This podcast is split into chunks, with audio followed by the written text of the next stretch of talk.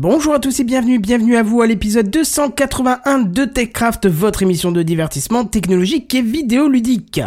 Dropbox, Facebook, Firefox, Google, Fitbit, deux décès pour une naissance et des media centers.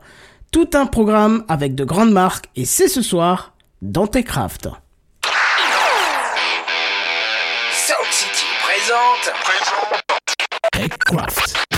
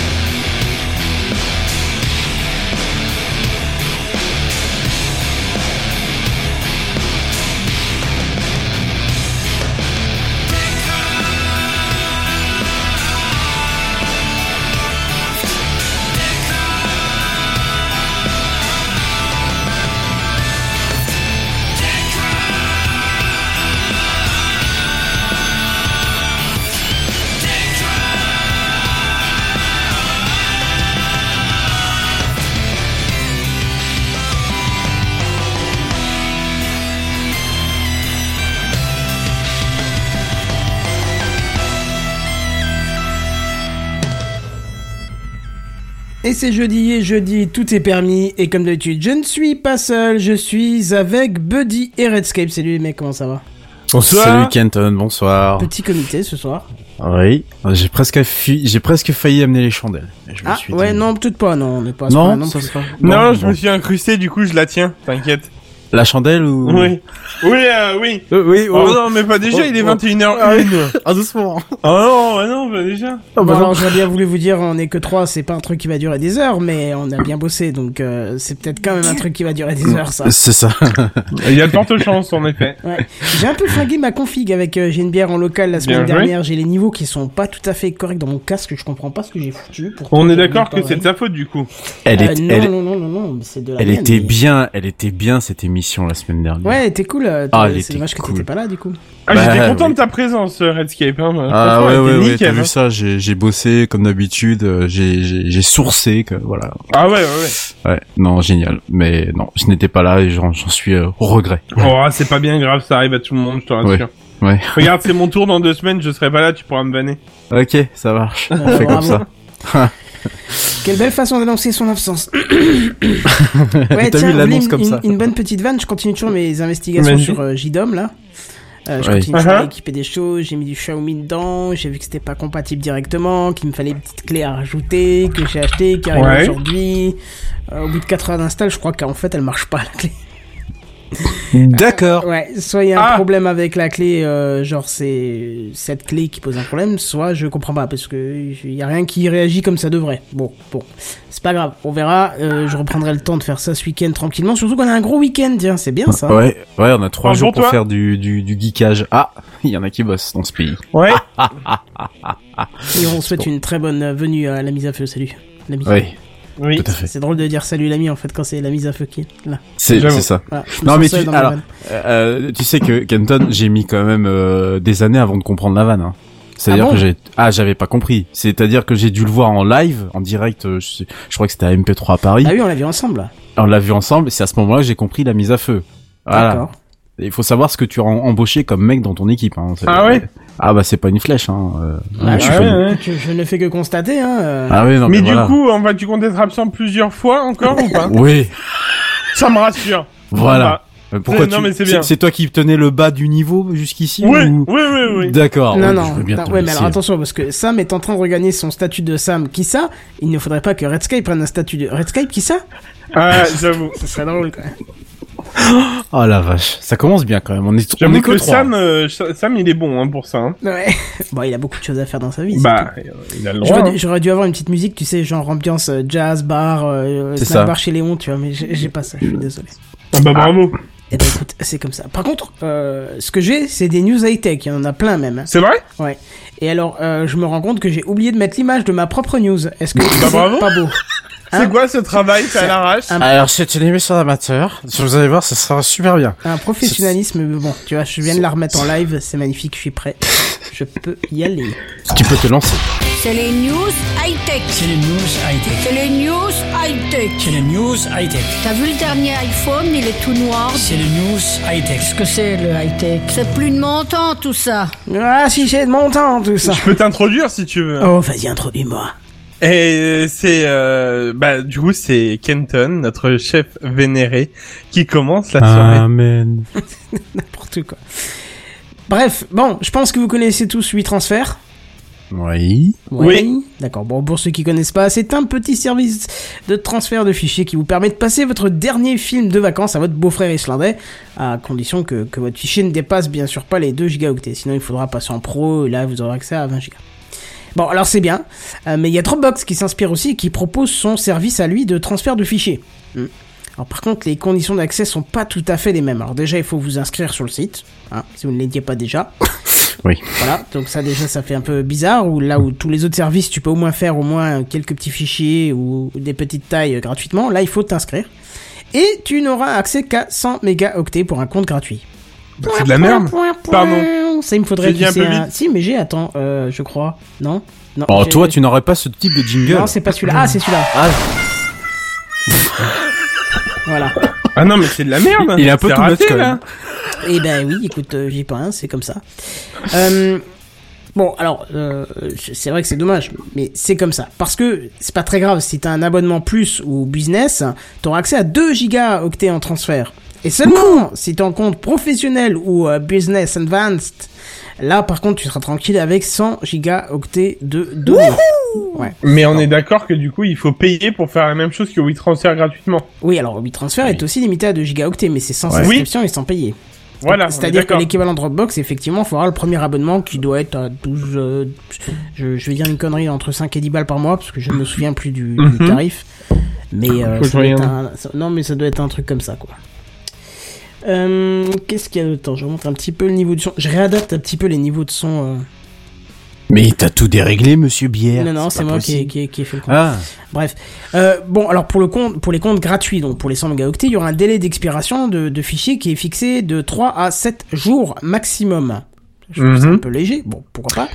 Pour les payants, c'est réglable de 1 à 3 mois. C'est personnalisable, donc euh, à vous de choisir euh, ce qu'il vous faut. Mais on est d'accord que WeTransfer par contre c'est directement, il me semble, c'est une semaine ou 15 jours. C'est une semaine de mémoire. Ouais, je crois. Ouais, hein. ouais, c'est une semaine, ouais. ouais. D'accord. Je, je t'avoue que j'ai pas vérifié pour tous les trucs non plus, mais euh, Il me semble que WeTransfer c'est une semaine. je voulais pas trop les mettre en opposition non plus, hein, parce qu'il y en a Bah, plein d'autres, mais c'est le plus ouais. connu, WeTransfer. Ouais.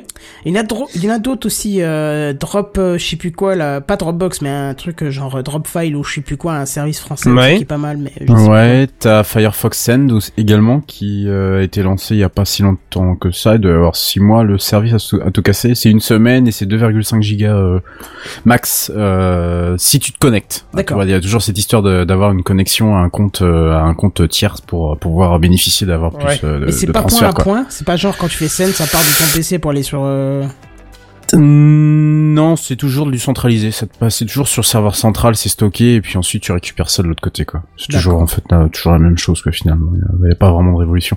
Alors je sais qu'il y avait un, un projet comme ça sur du décentralisé, sur du protocole peer-to-peer, euh, mais je crois que le service a fermé ses portes euh, peut-être cette année. Je- J'ai même plus le nom en tête. Je sais que ça, je sais que ça a eu existé et euh, ça en termes de sécurité, c'est juste, euh, enfin c'est c'est magnifique quoi. C'est du peer-to-peer donc. euh, c'est du bout à, c'est pas du bout à bout, c'est, enfin, c'est, si, c'est du bout à bout justement, mais euh, c'est éparpillé quoi.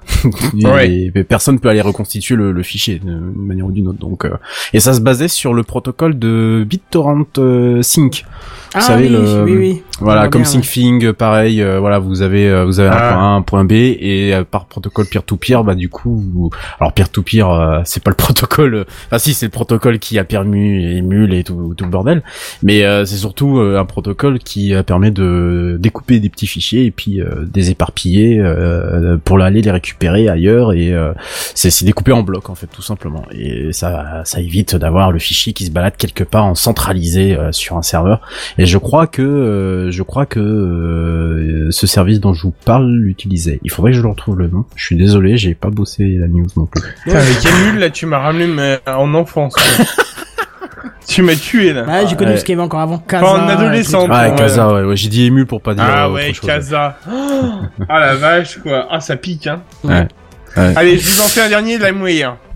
Ouf. ça. Ouais, j'ai pas connu là, c'était déjà trop tard pour moi. Ah. Ouais, bah voilà. Bref, bon, revenons un petit peu à Dropbox. Oui. Si vous voulez sécuriser un petit peu votre transfert en intégrant un mot de passe, bah il faudra un compte payant. Ça c'est un peu triste, c'est c'est c'est comme ça, mais bon. Alors là, là où c'est très étonnant, je trouve, et je trouve que Dropbox a loupé le coche, c'est que Dropbox on a tout, c'est la synchronisation des documents, on est d'accord. Oui. Oui. Mais pour la partie transfert, les modifications d'un fichier ne seront pas synchronisées avec la partie transfert. Alors, certes, si on veut synchroniser des fichiers euh, qu'on partage, on peut carrément aller dans Dropbox et le partager. Mais si Oui. on veut par exemple partager un certain nombre de fichiers définis, soit on est obligé de faire un dossier et partager le dossier, soit Mhm. on est obligé de passer par transfert, qui lui n'est pas euh, sujet à la synchronisation. Ah oui, c'est un peu naze, oui. C'est Oui. un peu, c'est Ouais, dommage mm, parce que c'est quand même la spécialité de Dropbox. Quoi. Ouais, mais quelque part, tu vois, ça casserait le l'intérêt du truc. De permettre la synchronisation alors que normalement c'est censé être un envoi euh, euh, un one shot quoi. C'est Ouais. pas censé être euh, je, je sais pas, pour moi ça ça casserait le truc. Je sais pas, je Ouais, je sais Oui, pas, j'ai- je, je j'ai- suis partagé, je t'avoue. Pour l'instant, c'est sous forme de concept, on verra bien. euh, Oui, c'est vrai. Ouais. Autre chose intéressante, mais c'est déjà aussi présent dans la concurrence, c'est la possibilité de personnaliser la charte graphique de la page de partage. Ce qui peut être très pratique pour une entreprise, hein, parce que ça fait quand même plus sérieux d'avoir son propre Mm. logo que celui de Dropbox. hein. J'avoue. J'avoue que c'est pas mal. Même si ça fait pas plutôt ça. hein. Je veux dire, j'ai plein de trucs euh, venant du transfert de Dropbox ou d'autres services. euh, euh, C'est pas pour ça que je juge une boîte, mais ça fait Non, quand c'est même ça. un peu plus sympa de, de voir son propre truc dessus, quoi. Bah, pouvoir Ouais. personnaliser sa, la société, ouais, c'est pas, enfin, de personnaliser son service, ça peut être bien, ouais, Mm. j'avoue. Bon bref, c'est un ajout pas inutile, mais qui, euh, qui à mon avis, euh, le service transfert ne sert qu'à appâter des nouveaux clients pour le Dropbox classique. Hein. Ben, je fais sûrement une mauvaise langue et puis on va peut-être laisser faire les utilisateurs et voir un petit peu comment ça se passe. Euh, à savoir que pour les utilisateurs de la pomme, euh, iCloud devrait au printemps proposer aussi sa propre solution. Donc on a des choses qui se précisent bah un peu ça, c'est partout une bonne quoi. chose, parce que je suis abonné à la base. Au, pre- au premier abonnement de ça, donc ça pourrait être bien. C'est-à-dire au premier abonnement de ça, ça veut dire. Bah, j'ai le, l'abonnement à 2,99€ de iCloud. Ah d'accord. Qui a 200 gigas, je crois. Ça marche bien? Ah bah moi, je, au moins, je me prends pas la tête. En fait, j'ai, c'est-à-dire que de temps en temps, je me fais ma petite sauvegarde sur le PC. Ouais. hein, quand même, au cas où, voilà, c'est bien. Surtout, je prends un exemple, si euh, je dois restaurer ou un truc comme ça, pour X raison, c'est plus trop le cas maintenant. Parce qu'avant, je faisais beaucoup de traffic cut, euh, avec les, euh, des jailbreaks et tout ça. Ouais. Mais, euh, mais là, du coup, la sauvegarde, en fait, euh, mon téléphone euh, branché, sauvegarde en cours, voilà, c'est réglé. Bon, bah, c'est bien. Il fait sa sauvegarde tout seul et, euh, et l'avantage c'est que quand tu le branches sur ton PC, bah il te dit eh ben la dernière sauvegarde sur iCloud date de Oui, voilà. ça tu le vois tout de suite. ouais. voilà donc euh, c'est ça qui est bien. Bah après par contre c'est plus long à restaurer que sur euh, sur PC pour le coup Oui, oui, je pense bien. pour les applications surtout parce que en fait ça ça c'est pas une sauvegarde brute c'est surtout une sauvegarde des applications Ouais, installées fichiers des- config et voilà. tout ça. hein. Voilà, c'est ça en fait, c'est surtout ça. C'est ça qui est bien avec euh, le iCloud, c'est qu'en fait si tu veux, tu reviens pas avec un avec un PC. Euh, c'est pas comme si tu avais réinstallé un nouvel euh, à nouveau ton ancien OS sur euh, ton euh, iPhone tout juste restauré. Ce que Et je donc, conseille euh, jamais de faire, hein, de restaurer. hein. Bah c'est moi je prends un exemple pour le, le côté professionnel. Des fois, c'est plus pratique pour les gens. Je prends moi, je trouve de que mon- le, le- se, se, se laisser sur les contacts et euh, les trucs de base, euh, c'est très bien. Mais quand tu commences à faire redescendre des applis, là, c'est le bordel. hein. Je te le dis tout de suite. hein. Ah ouais, non, mais je suis d'accord. Maintenant, derrière, moi, je vois euh, mon, mon, mon père, là, récemment, il vient de s'acheter l'iPhone 11. Et, euh, et du coup, derrière, il a, il m'a demandé de restaurer. Je vais pas me prendre la, pe- la, la tête, je suis à 500 km. J'ai fait une sauvegarde, j'ai restauré cache le, la, la sauvegarde sur l'iPhone 11. Autant te dire que de l'iPhone 8 à l'iPhone 11, l'iPhone 11, il a mangé la sauvegarde en disant genre, ouais, bah ok, c'est tout. Pas de problème. Je, enfin, tu vois, il y a même les fichiers un peu lourds euh, sur l'iPhone 8. Et encore, hein, on est bien d'accord, hein, c'est euh, c'est avec des gros guillemets que vous ne voyez pas euh, en direct, on est bien d'accord, mais des, des fichiers. Ouais, voilà, c'est des R guillemets. Euh, c'est des high guillemets. Oh là là là là là. non mais tout ça pour dire que les fichiers lourds, bah l'iPhone 11 il les a mangés. En fait, il a fait comme si de rien n'était quoi, parce qu'il est il est plus puissant. Mais j'avoue que euh, quand tu veux, euh, quand t'as des problèmes avec ton téléphone, que tu fais ta sauvegarde, tu la, tu fais ta restauration et tu restaures ta sauvegarde, bah c'est autant ne rien faire quoi. Ah oui, c'est clair. Parce que c'est un retour, à- c'est un retour à de la, à de la merde dans, dans une semaine plus tard quoi. Ouais, c'est clair. Ça, c'est le problème. Voilà. Bon, très bien. Euh, voilà, c'était pour moi. Je n'ai pas plus de choses sur cet article. Ça, ça me semble très suffisant. Buddy, toi, de ton côté, tu veux nous parler un petit peu de Facebook, je crois. Oui, oui. Ah bah, c'est parti.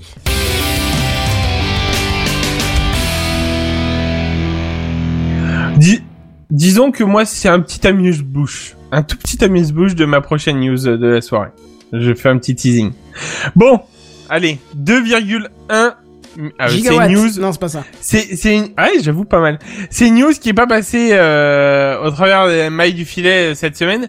2,1 milliards de dollars. C'est la somme investie par Google pour euh, l'acquisition de Fitbit. Ça, tout le monde en a entendu parler. Oui. À peu près, je Ouais. pense. Ouais, j'ai hein, vu voilà. passer, même si j'ai pas plus creusé Bon. que ça. Il paraîtrait que Facebook a fait le petit joueur sur ce coup-là. Euh, disons que c'est une somme deux fois supérieure à celle proposée par Facebook. Pourtant très intéressé en fait euh, lui par les fabric euh, par le fabricant de montres. Euh, Non, mais moi, je crois qu'ils mettent de côté pour payer leurs futures amendes, c'est tout. hein. Je pense, ouais, c'est ça. Un trimestre pour faire le, après- le paiement des amendes. J'avoue que Facebook se débrouille plutôt bien quand même dans pas mal de choses au niveau des hum, des comment des achats euh, de de de- d'applications. On voit bien que finalement on se plaignait de pas mal d'achats de leur part, mais euh, Oculus ils, ils gèrent, euh, WhatsApp ils le gèrent. Enfin voilà quoi, c'est euh, c'est moi je trouve ça pas trop mal. Mais j'avoue que Google qui a investi dans Fitbit, c'est une autre bonne nouvelle. Voilà. Euh, Facebook, semble-t-il, fait figure euh, de petit joueur dans les négociations entamées avec Fitbit, en vue d'une éventuelle, euh, d'un éventuel rachat, bien sûr.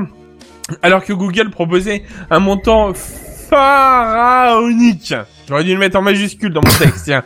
Comme Euh, Facebook. de- de- parce qu'on est bien d'accord de 2,1 milliards, hein. J'ai envie de te dire, mets-toi à la tête de Fitbit, tu dis, bon, il y a un côté où on me propose 1 milliard, l'autre on me propose 2 milliards. Hmm. Ah, Voilà. moi, tu me mets la tête de ça, c'est plus une Fitbit que j'ai, c'est une Fatbit, hein, tu m'excuses. Ouais, Ah ouais, c'est ouais. ça. C'est ça, Allez, ma ouais. Brenda, faut pas se laisser aller. Alors, euh, donc 2,1 milliards de dollars au fabricant de euh, Wear... Alors, j'ai pas su le dire. Wearables. Ouais, merci. C'est voilà. Basé à San Francisco, Facebook donc n'aura pour sa part aligné que la moitié de la somme par rapport euh, euh, qui rapporte donc le média d'investigation The Information. Hein, et ils sont bons hein, quand même pour leur nom. ouais. Euh, donc c'est déjà une somme assez colossale, hein, la moitié. Déjà un milliard de dollars pour investir dans des montres. On est bien d'accord les gars que même Rolex, hein, c'est euh, voilà. Bref, qu'est-ce que vous en pensez euh, de ce petit, euh, de ce petit, en fait, de ce je veux, mais s'il y a plus gros, c'est pas grave. Bah, euh, pff, Enfin, il- euh, enfin, Kenton a déjà dit, ils économisent pour leurs futures amendes. Mais, euh, mais en vrai, euh, ouais, j'ai trouvé ça bizarre en fait que d'habitude Facebook ils sont toujours dans le wouhou, je j'achète euh, tout. Et euh, genre euh, si Google avait dit 2 milliards, ils auraient dit 4. Voilà, un truc comme ça. Mais là, ils ont laissé passer l'offre en fait. J'ai trouvé ça. euh, Est-ce que c'est pour, euh, est-ce que c'est à destination peut-être des, mar- des marchés financiers notamment? Est-ce que c'est histoire de rassurer les investisseurs en disant, bah, voilà, on s'intéresse à ce qui se fait euh, Je sais pas, c'est, peut-être juste un effet d'annonce. Hein, euh, C'est pas bête. je sais pas. Hein, je, je- Non, non, mais j'avoue. Mais je, je- moi non plus, je trouve pas le, la logique derrière euh, derrière ça. Euh, pff, ouais, à part ouais, peut-être euh, rassurer les investisseurs en disant que euh, on est on est même on peut même être présent sur euh, des marchés où on ne l'est absolument pas.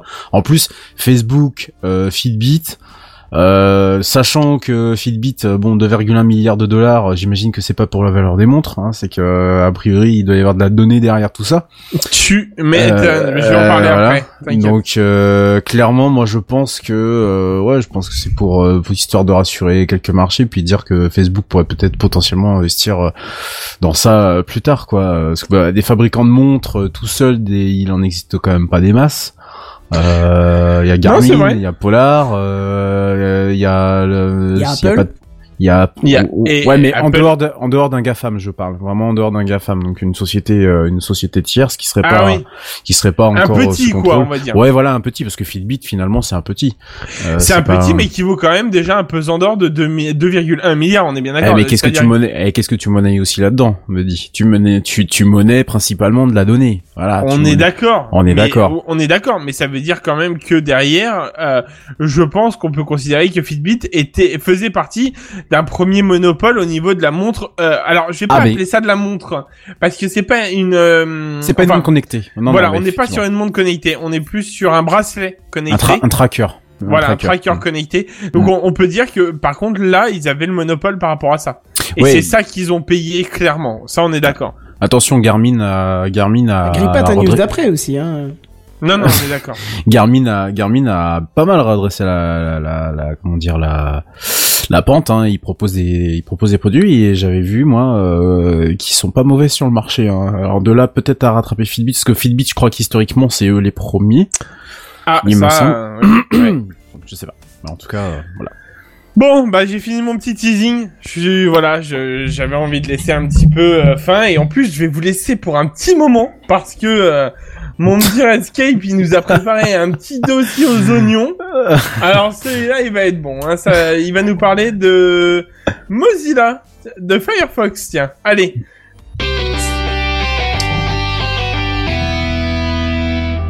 Ouais, je devais pas faire long déjà à la base. Euh, Ah, mais tu me rappelleras alors. Euh, pardon. Voilà. Peggy 18. Euh, donc, euh, je suis obligé de même de faire les jingles maintenant ce soir, bah dis donc. Euh, ouais, on va parler de Firefox. Euh, deux petites deux news en fait euh, par rapport à, à Firefox, qui, je pense, pourra éventuellement être copié sur d'autres navigateurs, notamment la toute première news. On va parler des notifications et des extensions. Alors, vous le savez tous, hein, bien entendu, hein, les notifications euh, sont partout, dans les smartphones, les ordinateurs, les montres, les voitures. Aujourd'hui, euh, voilà, on veut tout savoir tout le temps. Alors, est-ce que la notification serait cancer de notre époque? C'est ce que doit à moitié penser Mozilla, la fondation et l'entreprise qui édite le navigateur Firefox, puisque euh, celui-ci profitera de la sortie dans le canal officiel de la 72e itération de son navigateur pour couper le sifflet à ce que l'on appelle le web push, soit une demande d'autorisation envoyée par le site en question, souvent une demande d'autorisation d'affichage de notification. Euh, vous savez, c'est euh, quand vous êtes sur un, un service de messagerie euh, comme Slack ou Telegram ou WhatsApp, euh, etc., etc. Vous avez un petit petit encart sur le côté et euh, vous devez cliquer dessus euh, pour autoriser l'envoi de notifications quand par exemple une personne vient vous parler et que vous voulez être averti. Ça existe aussi pour les- le, mail, il me semble. Et pour les Ça sites. existe, euh, voilà, pour les sites. Ça, Ça, existe pour, voilà, ça existe pour un paquet de choses. Euh, c'est fortement agaçant et je vais d'ailleurs y revenir. Euh, alors, pourquoi donc euh, du coup Mozilla se préoccupe-t-il de ces notifications? Eh bien tout simplement parce que la fondation a lancé une expérience en avril de cette année pour voir comment les utilisateurs interagissaient justement avec ces notifications euh, et qu'il a également étudié différentes manières de bloquer ces notifications pour éviter qu'elles ne soient trop intrusives. Parce que très souvent on clique un peu dessus en disant ah fichier j'ai pas envie refuser refuser refuser bon bref c'est chiant. Alors ces retours qui sont collectés c'est très drôle ça quand même. Via la télémétrie. D'ailleurs, j'ignore si c'est un panel choisi ou seulement pour tous ceux qui auraient laissé cocher cette télémétrie, soit l'immense majorité, parce que bon, y a pas grand monde qui sache euh, où est la télémétrie de Firefox à part dans les options. Donc ces retours d'utilisation ont montré que 97% des utilisateurs de Firefox ont rejeté euh, ces petites demandes ou ont choisi de bloquer un site web pour ne pas afficher ces mêmes demandes. Voilà, Tu carrément. m'étonnes. Ouais, ben voilà. Donc euh, Mozilla a décidé, tout simplement, et entériné via un billet de blog euh, qui est pas, qui qui qui a qui a été paru le 4 novembre dernier, de masquer la fenêtre de notification. Voilà. Alors à la place du coup de cette fenêtre contextuelle, hein, euh, Mozilla va pas réinventer la roue puisqu'elle existe déjà. Et ça sera une icône qui sera ajoutée à la barre URL, ce qui est en fait plus ou moins déjà le cas aujourd'hui. Euh, C'est-à-dire que la notification n'est qu'une l'extension entre guillemets d'une icône qui est déjà euh, qui est déjà présente. Euh, Firefox animera juste l'icône en fait pour que l'utilisateur sache qu'il existe un pop-up d'abonnement de notification disponible. Mais le pop-up ne sera pas affiché tant que l'utilisateur forcément ne clique pas sur l'icône. Alors, Bien sûr, vous doutez bien que si Mozilla s'attaque à ce problème, euh, ce n'est, euh, ce- c'est que bien, bien que ça soit un standard web, pardon, qui est d'ailleurs appelé, euh, c'est une API, hein, c'est une API qui s'appelle notification, tout simplement. Euh, c'est qu'elle a été détournée par des gens pas recommand- recommandables, pardon, et qui surtout se sont rendus compte que cette API fournit une méthode idéale pour pousser le spam aux utilisateurs, même Mais après que les utilisateurs ont quitté le site malveillant. Si si, Kenton, si si, je t'assure. Euh... La vie, ça reviendrait dans euh, l'idée des connards, des, co- des gens. des- Mais, mais si, parce que, alors, bah, imagine, on leur a bloqué à peu près tout ce qui est bloquable et imaginable de bloquer dans un navigateur. Il leur reste quoi? Ah, Une API, une API, une API en plus un standard. Ils se sont pissés dessus les mecs, tout simplement. Euh, donc si les utilisateurs euh, cliquent accent- accidentellement pardon sur un mauvais bouton qui est codé grâce à cette API notification et s'abonnent donc du coup à l'un de ces sites malveillants, les malheureux sont harcelés par toutes sortes de pop-up et même une fois que le euh, une fois que vous n'êtes plus sur le site. C'est génial. Dans les exemples les moins drôles mais les plus croustillantes, ces notifications poussent des liens vers des produits suspects, vous me voyez venir, des logiciels malveillants, du style, euh, vous savez, euh, votre ordinateur est infecté par un virus, ouais. veuillez le nettoyer. Voilà. Vous savez, en fait, c'est c'est finalement là où là, ça n'a pas du tout changé en termes de méthode, c'est qu'on est sur exactement la même chose qui permettait d'installer des toolbars à, à gogo sur nos ex Firefox 3.5 et autres Internet Explorer 6 et qui étaient remplis de, de toolbars et que nous, pauvres informaticiens, on venait euh, nettoyer. Et il y en a Voilà. encore, hein, il y en a encore. hein. Il y a Ouais, toujours il y en a- il y en a Ask. encore. Ask, je Oui. comprends même pas comment là cette là. société en- existe encore, en fait. Bah forcément, mais attends, avec tous les toolbars qui s'installent encore. Ah, je vois, pense que- et je, franchement, ça se voit plus trop chez les gens, quoi. Non, ça se voit de moins en moins, mais maintenant c'est plus, euh, c'est plus, ouais, c'est plus, je sais pas, c'est plus pernicieux. C'est vrai que les navigateurs ont quand même pas mal euh, fait le nettoyage et le ménage, parce que c'était quand même une vraie plaie ces trucs-là. Mais euh, ouais, ouais, non, non, mais ah, oui, ça fait un moment que je l'ai pas, je t'ai pas vu. Euh, donc des logiciels malveillants, euh, des pilules ordinaires ou des pilules pas forcément ordinaires, hein, du style euh, le Viagra, par exemple. Euh, alors. Bien entendu, Firefox est pour l'instant le premier navigateur à bloquer ce mécanisme par défaut. Tout qui, alors, tout comme, tout, alors, non, c'est pas ça que je voulais dire, c'est plutôt que ces notifications, elles peuvent être, elles peuvent être supprimées du navigateur en faisant un tour dans les paramètres. Ça, c'est tout à fait possible aujourd'hui si vous n'avez pas envie d'être harcelé. Mais voilà, sachez que Firefox, lui, le fera de base à partir de la version 72 qui sera publiée en janvier prochain. Donc, c'est le pro- euh, Chrome, c'est aussi le cas, mais il faut l'activer. hein. Ah bah voilà, faut l'activer. Eux, ça sera vraiment bloqué de base. Voilà, ça sera. Je pense que ça, à mon avis, la chose disparaîtra même des options et ça sera. Il faudra fouiller dans le about euh, config là pour euh, pour euh, l'activer, le, réactiver. Euh, voire peut-être pas. Je sais même pas. En fait, ils ont peut-être carrément enlevé la, supprimé le truc. alors Firefox est ce premier navigateur à bloquer ce mécanisme, tout comme il bloquera deux versions plus tard quelque chose qui est pas très euh, pas très répandu dans le grand public euh, que l'on appelle le sideloading d'extension. Alors qu'est-ce que c'est euh, derrière ce nom un peu barbare? C'est une, euh, vous allez comprendre, c'est très très très très simple. C'est une méthode en fait qui permet d'installer une extension dans Firefox en ajoutant un fichier d'extension à un emplacement spécial à l'aide d'un programme d'installation euh, d'installation tout court. Donc par exemple vous avez euh, vous êtes en entreprise, vous avez une application, vous êtes euh, administrateur système etc etc. Vous avez une, une une une application que vous voulez déployer, mais cette application requiert une, une extension dans Firefox. Donc, ce que vous faites, c'est que vous mettez euh, cette extension dans votre paquet d'applications, vous installez l'application- et euh, dans l'application, vous dites, euh, enfin dans l'installeur, vous dites cette extension Firefox, tu le mets à tel dossier. Firefox va détecter, détecte ce dossier, et donc il charge en fait, sans demander quoi que ce soit, il charge cette extension. Vous me voyez venir avec mes grands sabots. Oui. Voilà, clap, donc clap, clap, clap. voilà, tout à fait. Merci pour le bruitage. Ah. Cette méthode euh, a été initialement créée euh, pour euh, bah, les développeurs d'applications de, de, de bureau, mais euh, on peut imaginer, euh, on peut imaginer n'importe qui qui s'amuserait en fait tout simplement, tout simplement avec euh, ce, ce, ce mécanisme, hein, puisqu'il permettait de, il pouvait très bien permettre de charger si vous étiez en train de développer ou de débugger une application. Donc euh, voilà, même si vous n'êtes pas développeur, je pense qu'il pouvait servir. Euh, alors au cas où ils souhaiteraient distribuer une extension Firefox avec justement leur application, ces développeurs pouvaient configurer donc euh, le programme d'installation de l'application euh, pour donc du coup déposer le fichier d'extension euh, dans le dossier du navigateur Firefox. Voilà, donc ça c'est ce que j'ai expliqué tout à l'heure. Alors bien que la méthode ait ses aspects pratiques, Mozilla va enlever tout ce qui constitue ce qui constitue pour lui en fait un vecteur d'attaque qui apparemment, d'après ce que la fondation raconte, aurait été utilisé par le passé.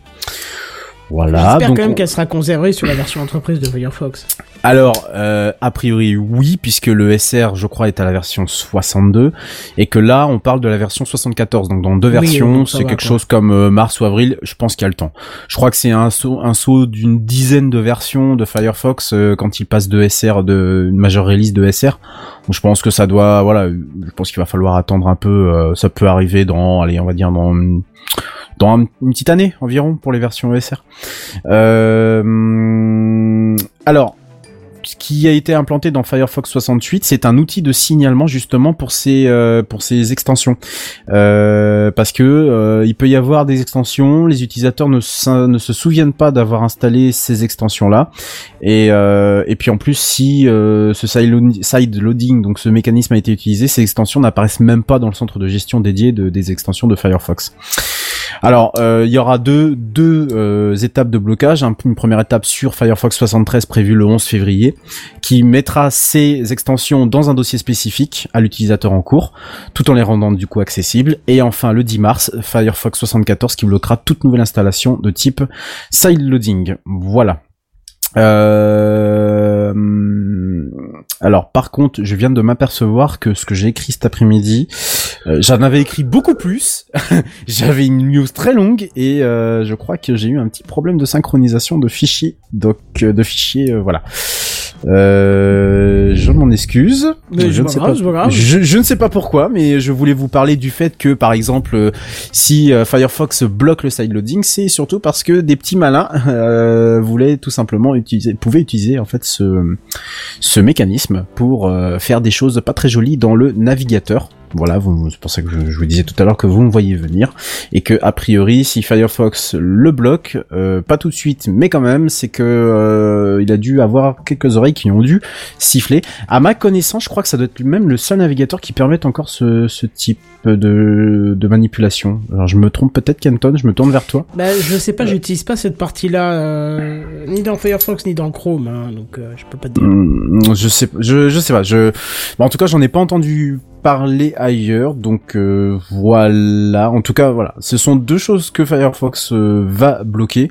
Euh, alors, évidemment, les développeurs d'extensions qui aujourd'hui auraient recours au sideloading n'auraient donc plus le choix et devraient s'adapter. Mais comment Alors, Mozilla leur propose bah, une solution hein, toute simple. Bah écoutez, enfin deux solutions. Une installation manuelle depuis leur propre site web.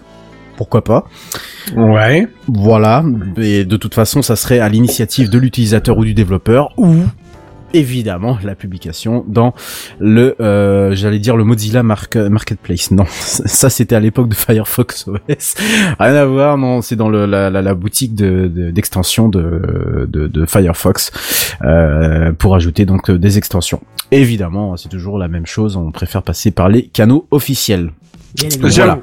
Et évidemment, bien sûr, les règles sur les extensions devront être appliquées. Cela va de soi. Donc pour les petits bricoleurs du dimanche, comme pour les entreprises qui utiliseraient, euh, qui utiliseraient des extensions un peu borderline, parce que ça peut arriver pour faire quelques petites manipulations. Euh, voilà, bah écoutez, mettez-vous à la page très rapidement euh, parce que ça risque de faire quelques dégâts. Euh, voilà. Euh, donc je suis désolé pour la news qui s'est à moitié coupée en deux. Je ne sais pas du tout ce qui s'est passé. Je, Mais je me c'est pas très grave vu que tu vas enchaîner pas à bien. nouveau, donc. euh, Ouais, Oui. c'est ça. Ouais. Bon, Alors allez. ne perds pas la main, c'est toujours à toi. Merci. Alors, euh, on va changer un peu de sujet et on va partir euh, au pays du soleil levant, plus exactement au Japon. Ah bah ça tombe bien, Euh. Pof nous écoute de là-bas. Eh bah, Il salut est, Pof. Eh bah, eh, salut Pof. Eh, il est au Japon? Ah oui, d'accord. Ah oui, effectivement, oui, je viens de voir ça sur le sur le live. 5h, euh, 5h30. Eh bien, eh bien, eh bien, Pof, cette news, je te la dédicace. Voilà, c'est mon petit cadeau pour toi. Euh, il voyait rien de sexuel. Euh, Trop tard. Alors, alors qu'on ne cesse de critiquer les Français pour leur temps de travail plus bas apparemment que la moyenne européenne, pardon, ce qui est faux. Hein, nous sommes les troisièmes euh, au niveau de l'Europe en, termes de temps de travail, et que diverses publications sur les internets prônent pour une réduction de ce même temps de travail. C'est Microsoft au Japon qui a testé pour vous la semaine de 4 jours. Alors, Ah, trop la bien. semaine de 4 jours, comment ça marche? C'est très simple. Le jeudi soir, tu dis bon week-end, t'es libéré de la vue, de face de cul de ton imbécile de collègue. Bref. ouais. En tout cas, pour les employés de Microsoft Japan, ça avait l'air d'être tout bénef avec à la clé plus de productivité et plus de bonheur. Ouais. Et les ça. horaires ont changé du coup, je suppose? Non. Tu vas voir ce qui a changé. Ah, ça révolutionne tout. Le programme, appelé Life Choice Challenge, s'est déroulé sur le mois d'août de cette année, avec à la clé pas de diminution de salaire, très important, et une distribution, attention, sortez les serviettes, de 5 vendredis consécutifs pour amener la semaine à 4 jours. Oui. Attention, 3 jours le week-end. 2300 personnes ont participé à ce programme, ce qui constitue tout simplement l'intégralité de l'effectif de Microsoft Ah, au, bah au voilà, Japon. Alors, Comme bien ça, sûr, ce... Bah non, eh, tout à fait. Alors, autant récompenser tout le monde. Alors les bénéfices apparemment se sont tout, sont tout de suite apparus. Des réunions plus efficaces, des travailleurs plus heureux et une productivité accrue de 40%. On pourrait presque faire un documentaire TNT avec ça. hein. Et sans surprise, 92%, un vrai publicité, hein, 92% des employés ont aimé cette semaine raccourcie peut-on lire dans les conclusions de l'entreprise? Je fais très bien la voix euh, zone interdite euh, M6. Mais dans c'est- le cadre... c'est- bien d'avoir testé ça au Japon parce qu'on sait qu'ils sont vraiment assidus au travail, tu vois. Ouais, c'est Ouais, ça. c'est ça. C'est c'est ça. C'est-à-dire que je pense que là, là, dans tout autre, autre pays, je pense qu'il y avait, voilà, c'était tout désigné. Ah ouais, t'aurais fait ça dans le pays de Candy, c'était mort, quoi. Ah ouais, ouais, c'est foutu. Dans le cadre de ce programme, l'entreprise avait également prévu de subventionner les vacances familiales des employés jusqu'à euh, jusqu'à Hauteur. 100 jusqu'à hauteur tout à fait. Effectivement, là il y a une petite une Oui. petite grosse faute, ouais. T'as vu aussi. Euh, jusqu'à hauteur de 100 000 yens ou 920 dollars. C'est bien, quand- ça. C'est quand même pas mal du tout. Ça paye mes vacances. Euh, ouais, ça paye les vacances, je pense, de pas mal de monde. Alors, l'objectif était clair pour le PDG de Microsoft Japan, Japan, pardon, Takuya Hirano, euh, qui, putain, j'ai toujours eu du mal avec les noms, hein. qui s'exprimait en ces termes euh, sur le site de Microsoft Japon, j'ouvre les guillemets, Travaillez peu de temps, reposez-vous bien et apprenez beaucoup. Sais, on dirait la méthode du docteur euh, Kanashiwa, je sais pas quoi, là. Tu sais, le- l'espèce de jeu euh, qu'il y avait sur DS à l'époque. Ouais, j'ai jamais eu Comment ça s'appelait jouer, ça mais... Ouais, je sais plus c'était quoi le truc. Je veux que les employés réfléchissent et expérimentent comment ils peuvent atteindre les mêmes résultats avec 20% de temps de travail en moins. Je ferme les guillemets.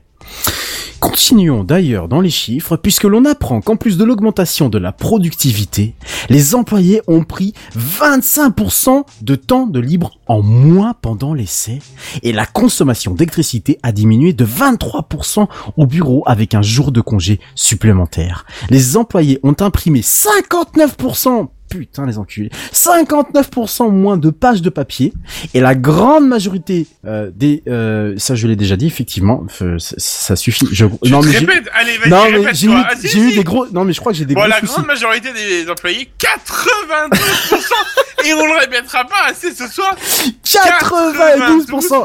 Et oui, Marise, 92%. Non, non, non, j'ai De non, gens non, qui je- aimaient cette semaine plus court. Voilà, c'est ça. Finissez la phrase parce que... merci. Putain, mais c'est terrible. Mais évidemment, toutes les bonnes choses ont une fin, euh, et parce qu'il s'agissait que d'un test. Euh, néanmoins, néanmoins, apparemment, la société devrait prévoir euh, la mise en œuvre d'une autre, euh, d'une autre, d'un autre test euh, d'ici cet hiver, puisqu'a priori, d'après ce qu'on en lit, ça a été concluant. Pour l'hiver, Euh, c'est vachement bien, vu qu'il fait déjà quand même jour plus, plus tard et nuit plus tôt, ça peut être intéressant, tu vois. Euh, après au Japon, je sais pas. Oui, si, si, si, ils sont à peu près au même, euh, dans les mêmes, euh, comment dire, ils sont à peu près sur les mêmes euh, Latitudes. latitudes que nous, donc euh, Ouais, je, je sais pas, je- ouais. ouais, ouais, c'est Ouais. peut-être ouais, ouais. Il faut demander à Pof, il a l'air de Ouais. savoir. Bon bah Ah oui, il est voilà. parti. Ouais. Oui. en Il plus est pour parti lui, se coucher. bah oui, il est quelle heure? 5h30. Ouais. Il se lève, il se lève. Il va Ouais, il se lève, ouais. Ouais. Euh, alors, comme je vous l'ai dit en début de news, euh, on, on, on a vu apparaître hein, ça et là des articles qui ne donneraient que des avantages et une réduction du temps de travail. Alors, dans ce sens, des expérimentations ont été menées notamment en 2018, où une société néo-zélandaise spécialisée dans le management, euh, qui s'appelle Per- Perpetual Guard- Guardian, hein, voilà, juste pour le, juste pour le, les citer, a testé une semaine de travail de 4 jours sur 2 mois pour, alors, du coup, c'est pas 2300 employés, mais là, c'est que 240. Un peu Mais plus petit panel. 92% quand même. Ah oui, j'ai pas eu, j'ai pas eu le chiffre. Ça, je pense que. On pourrait mettre Techcraft, épisode 280, 92% des auditeurs sont contents. Les tests ont été positifs puisqu'ils ont in- indiqué, je cite, qu'ils trouvaient un meilleur équilibre entre le travail et la vie personnelle Tu et qu'ils se m'étonnes. concentraient davantage sur leur travail au bureau. Alors là où je dois bien avouer, j'ai été un peu circonspect lorsque j'ai lu et écrit cette news, c'est sur un indicateur qui mesure le niveau de stress du personnel qui aurait diminué de 7%. Comment vous mesurez 7 Ah non, putain 93. Pardon. Mais comment vous mesurez 7 putain de pourcents sur un Ah, niveau de stress? Je je sais pas, on m'a jamais appris moi à additionner des choux et des carottes donc euh, je ne je sais pas. Je, je je sais pas quelle est cette valeur, pourquoi 7% à partir de quoi il il se base, je voilà.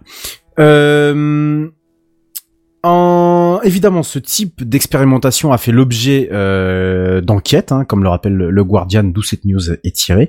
Et on y apprend qu'une enquête d'ailleurs a été menée auprès de 1500 travailleurs et 600 DRH de la société Robert Half, euh, qui révèle que 66% des travailleurs souhaitaient travailler moins de 5 jours par semaine. Tu m'étonnes Burton, et que par une autre enquête menée par le Harvard Business Review, une revue américaine sur le monde de l'entreprise, euh, une diminution de la journée de travail moyenne de 8 à 6 heures euh, ferait une productivité accrue. Voilà. Donc ce sont des choses qui finalement euh, ne sont pas très étonnantes hein, euh, quand on regarde euh, quand on regarde ce sont des conclusions qui sont assez largement ont, été assez largement relayées même en Europe. Je sais plus quel institut avait fait ça en France euh, d'ailleurs. Euh, alors un sondage mené en 2018 auprès de 3000 employés par l'Institut de la main d'œuvre de Chronos, une, une société, a révélé que plus de la moitié des travailleurs à temps plein pensaient pouvoir faire leur travail en 5 heures par jour. C'est beau la, procrast- la procrastination. Ouais, clairement, parce que là, Ouais. Euh, voilà. Alors tu vois, je me souviens d'avoir écrit ce mot-là dans cette news et elle ne l'est pas. C'est franchement étrange ce qui s'est passé là. Euh, alors évidemment euh, et pour terminer, il y a ces expériences, mais euh, toutes n'ont pas eu le succès escompté. J'ai trouvé un témoignage euh, dans le Guardian toujours de Ryan Carson, qui est fondateur et CEO, et CEO pardon de Treehouse, une firme dédiée à l'apprentissage de la programmation, euh, qui avait fait passer donc la semaine à 32 heures, étalée sur 4 jours de travail. Euh, donc ça fait quand même 8 heures de, de travail par jour. Voilà, c'est pas c'est pas c'est pas négligeable. Hein. euh, pour Ouais. ses employés. Alors il est revenu en arrière car selon lui, travailler moins aurait fait perdre au travail euh, à, à ses employés pardon, j'ouvre des guillemets leur éthique de travail. Fin de citation. Qu'est-ce qu'ils en en parlé de leur, leur éthique de travail? Sans en dire plus. Alors je sais pas ce qu'il entend par éthique de travail. euh, Non voilà. mais ouais, je... attends, attends, je vais réfléchir, je pense. Éthique de travail, alors euh, peut-être la procrastination, euh, je ne sais pas. euh, Voilà. Euh, J'avais deux questions à la suite de cette news et encore une fois, je m'excuse platement parce que je- j'avais écrit des choses qui étaient un peu plus euh, voilà et ma news c'est complètement en- pas synchronisé. pas synchronisé du tout. Euh, déjà, première question, qu'en pensez-vous? Euh, Est-ce que pour vous, ça réglerait des problèmes de productivité Non. euh, et aiderait des employés à être plus heureux, comme le montrerait ce test euh, chez Microsoft au Japon. Bah, moi, je pense que ça dépend effectivement des boîtes et de la charge de travail que t'as, tu vois. C'est Ouais. ça. Je pars sur le fait que je suis à flux tendu depuis euh, des des des années presque maintenant, Ouais. et donc euh, enlever du temps de travail m'enlèverait du temps de travail, dans le sens où je ne ferais pas ce travail. Ben oui, on est d'accord. Que ça soit une journée ou quelques heures par-ci par-là. oui. Voilà, c'est ça. Euh, je suis plutôt dans, dans, en ce moment dans l'optique inverse, enfin pas dans l'optique, mais dans la pratique inverse, c'est-à-dire à partir plus tard, à rajouter une heure par-ci par-là pour essayer Ouais, d'avancer ouais. un peu plus vite et tu vois donc. Mm. euh, Mm. Je suis d'accord euh, avec voilà, toi. Je, je trouve ça un peu bizarre, quoi. Une heure de travail en moins, par exemple, par semaine, ça représenterait sur 5 jours 5 heures. Euh, donc euh, soit, soit euh, apparemment d'après l'étude, euh, on pourrait tout faire en 5 heures. Non, j'ai déjà du mal à tout caser en 7 heures. Donc euh, en, faisant même sauter la pause de midi, donc ce qui me fait normalement 8 heures, pour éviter de finir trop tard le soir. Et euh, non, clairement, je peux pas quoi. Bah, en fait, ça dépend. C'est très fait. compliqué. Ça dépend de ta boîte, ça dépend de ce que tu fais dans ton taf, ça dépend de plein de choses. En fait, Ouais. Ouais, oui, oui, je oui. pense. Oui, bah, oui, d'accord. Alors oui, c'est vrai qu'il y a ça, mais euh, euh, tu peux pas, t'as pas la liberté en fait d'organiser ton travail. C'est-à-dire que moi, je pense que si par exemple ta journée ne fait, euh, si on prend l'exemple que ta journée ne fait que, pardon, ne fait que 5 heures par exemple. Euh, tu sais que de, on va dire de 8h jusqu'à 13h, tu dois faire euh, ça et euh, limite pas de pause, rien du tout, t'es t'es t'es la tête dans le guidon si tu veux.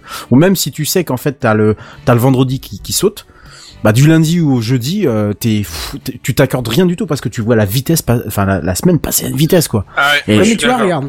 Par exemple, ça s'applique pas du tout à- aux travailleurs en usine. Travailleurs en usine, c'est flux tendu tout le temps. Oui, vois. Donc là, si ça, tu ouais. leur enlèves des heures de travail, c'est de la prod en moins. Tu vois, Ah bah c'est de la prod en moins, bien Donc, sûr. euh, C'est voilà, euh, on est d'accord. Mais pour euh, là, je pense que tout ce qui est euh, réduction de temps de travail euh, s'appliquerait davantage pour les employés de bureau. On est bien d'accord que pour tout ce qui est usine, euh, tout ce qui est secteur primaire, euh, donc euh, métallurgie, euh, construction particulière, ce genre de choses-là, c'est juste pas possible du tout de, de le faire. Par contre, pour nous, euh, employés du secteur tertiaire, euh, employés de bureau pour euh, pour la plupart, je sais pas si vous êtes tous d'ailleurs employés de bureau ou pas. Oui. Euh, mais je pense que ça s'appliquerait plus pour nous. Mais je, Mais- je- Est-ce qu'on pourrait pas retourner la question dans l'autre sens? C'est-à-dire, est-ce que c'est pas dis-moi. euh, un problème euh, de... Enfin, c'est un peu violent de dire ça, mais de personnel. C'est-à-dire que si tu peux réduire ta, ton temps de travail à 5 heures par jour au lieu de je sais plus combien euh, ils ont dans cette boîte-là, est-ce qu'il n'y a pas trop de monde?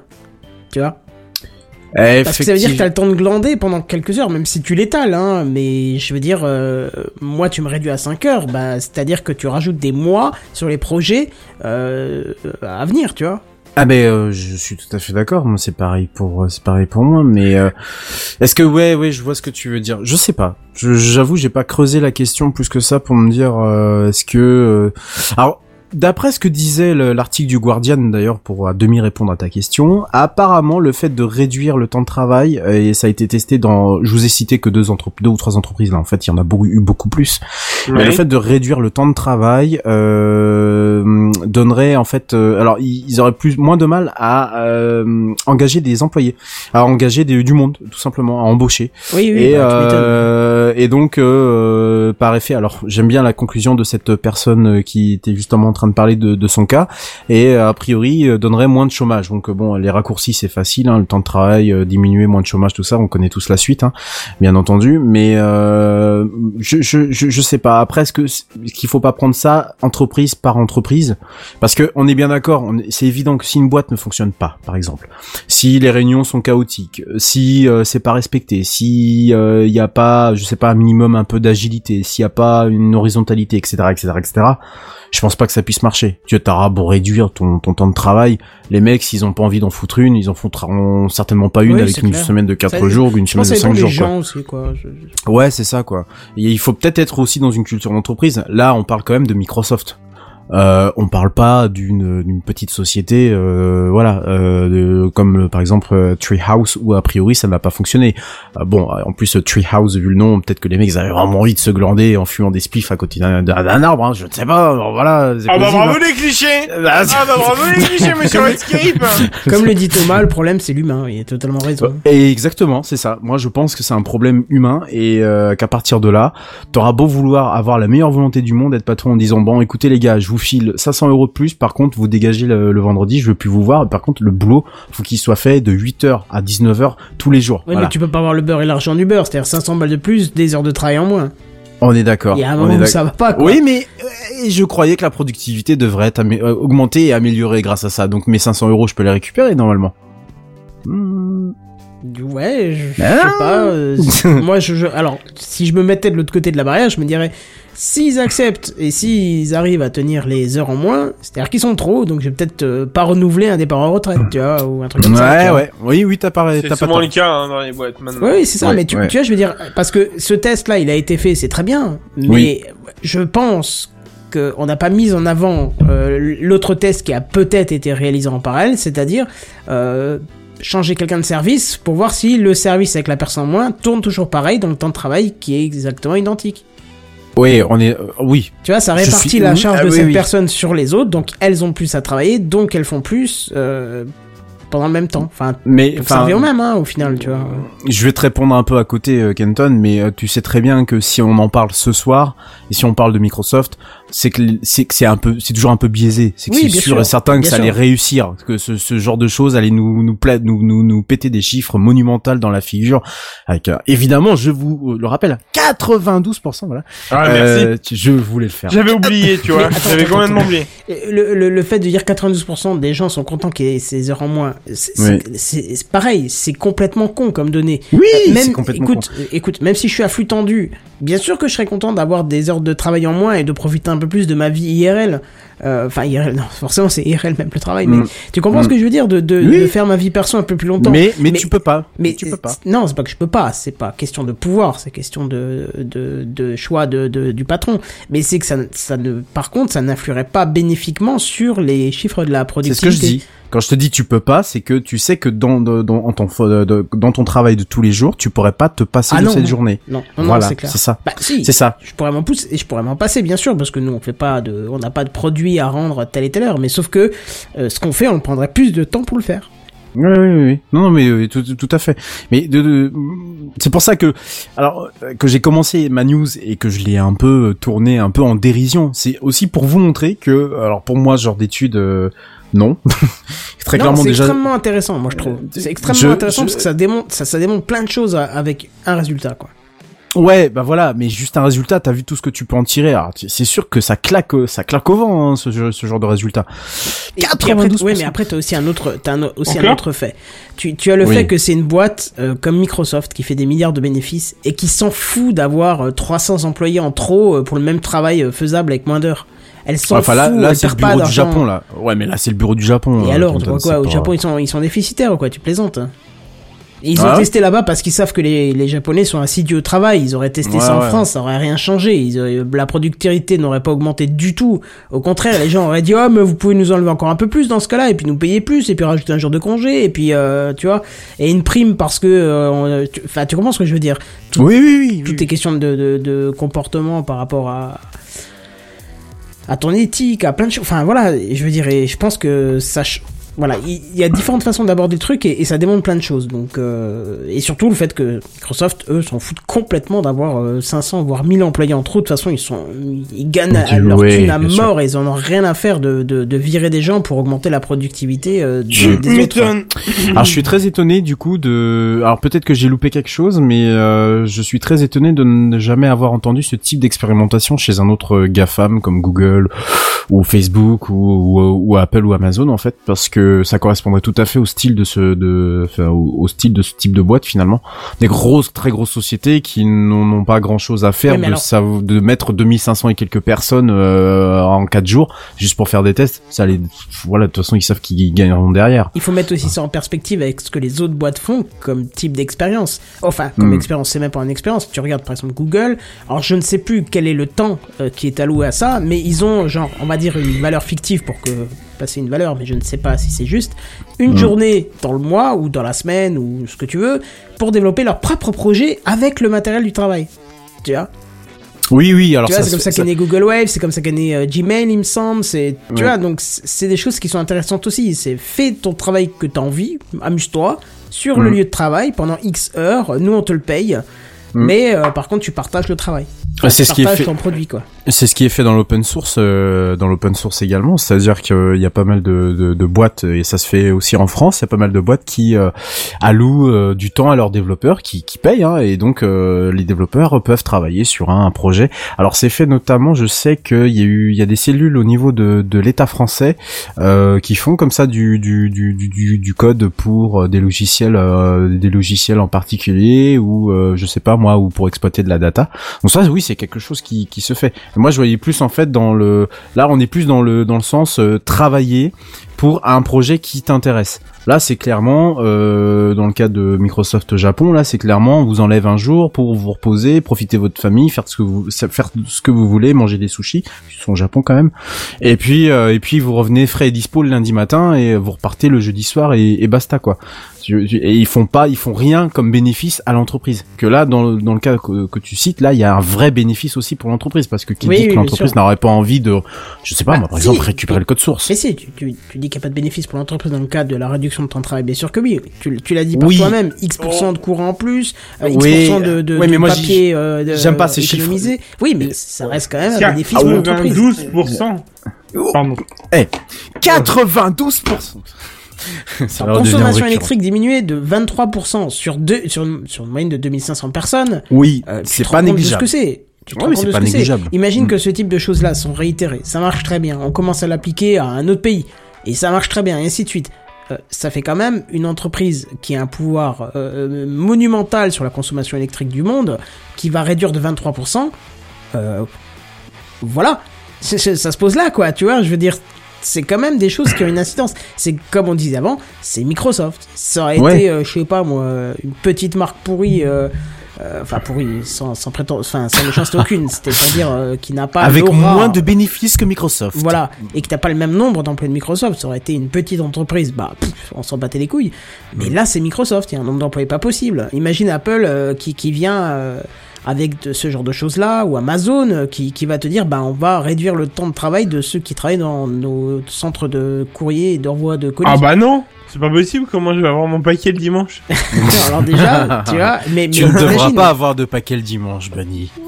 Mais alors comment je pourrais l'avoir au moins le samedi? À, à négocier.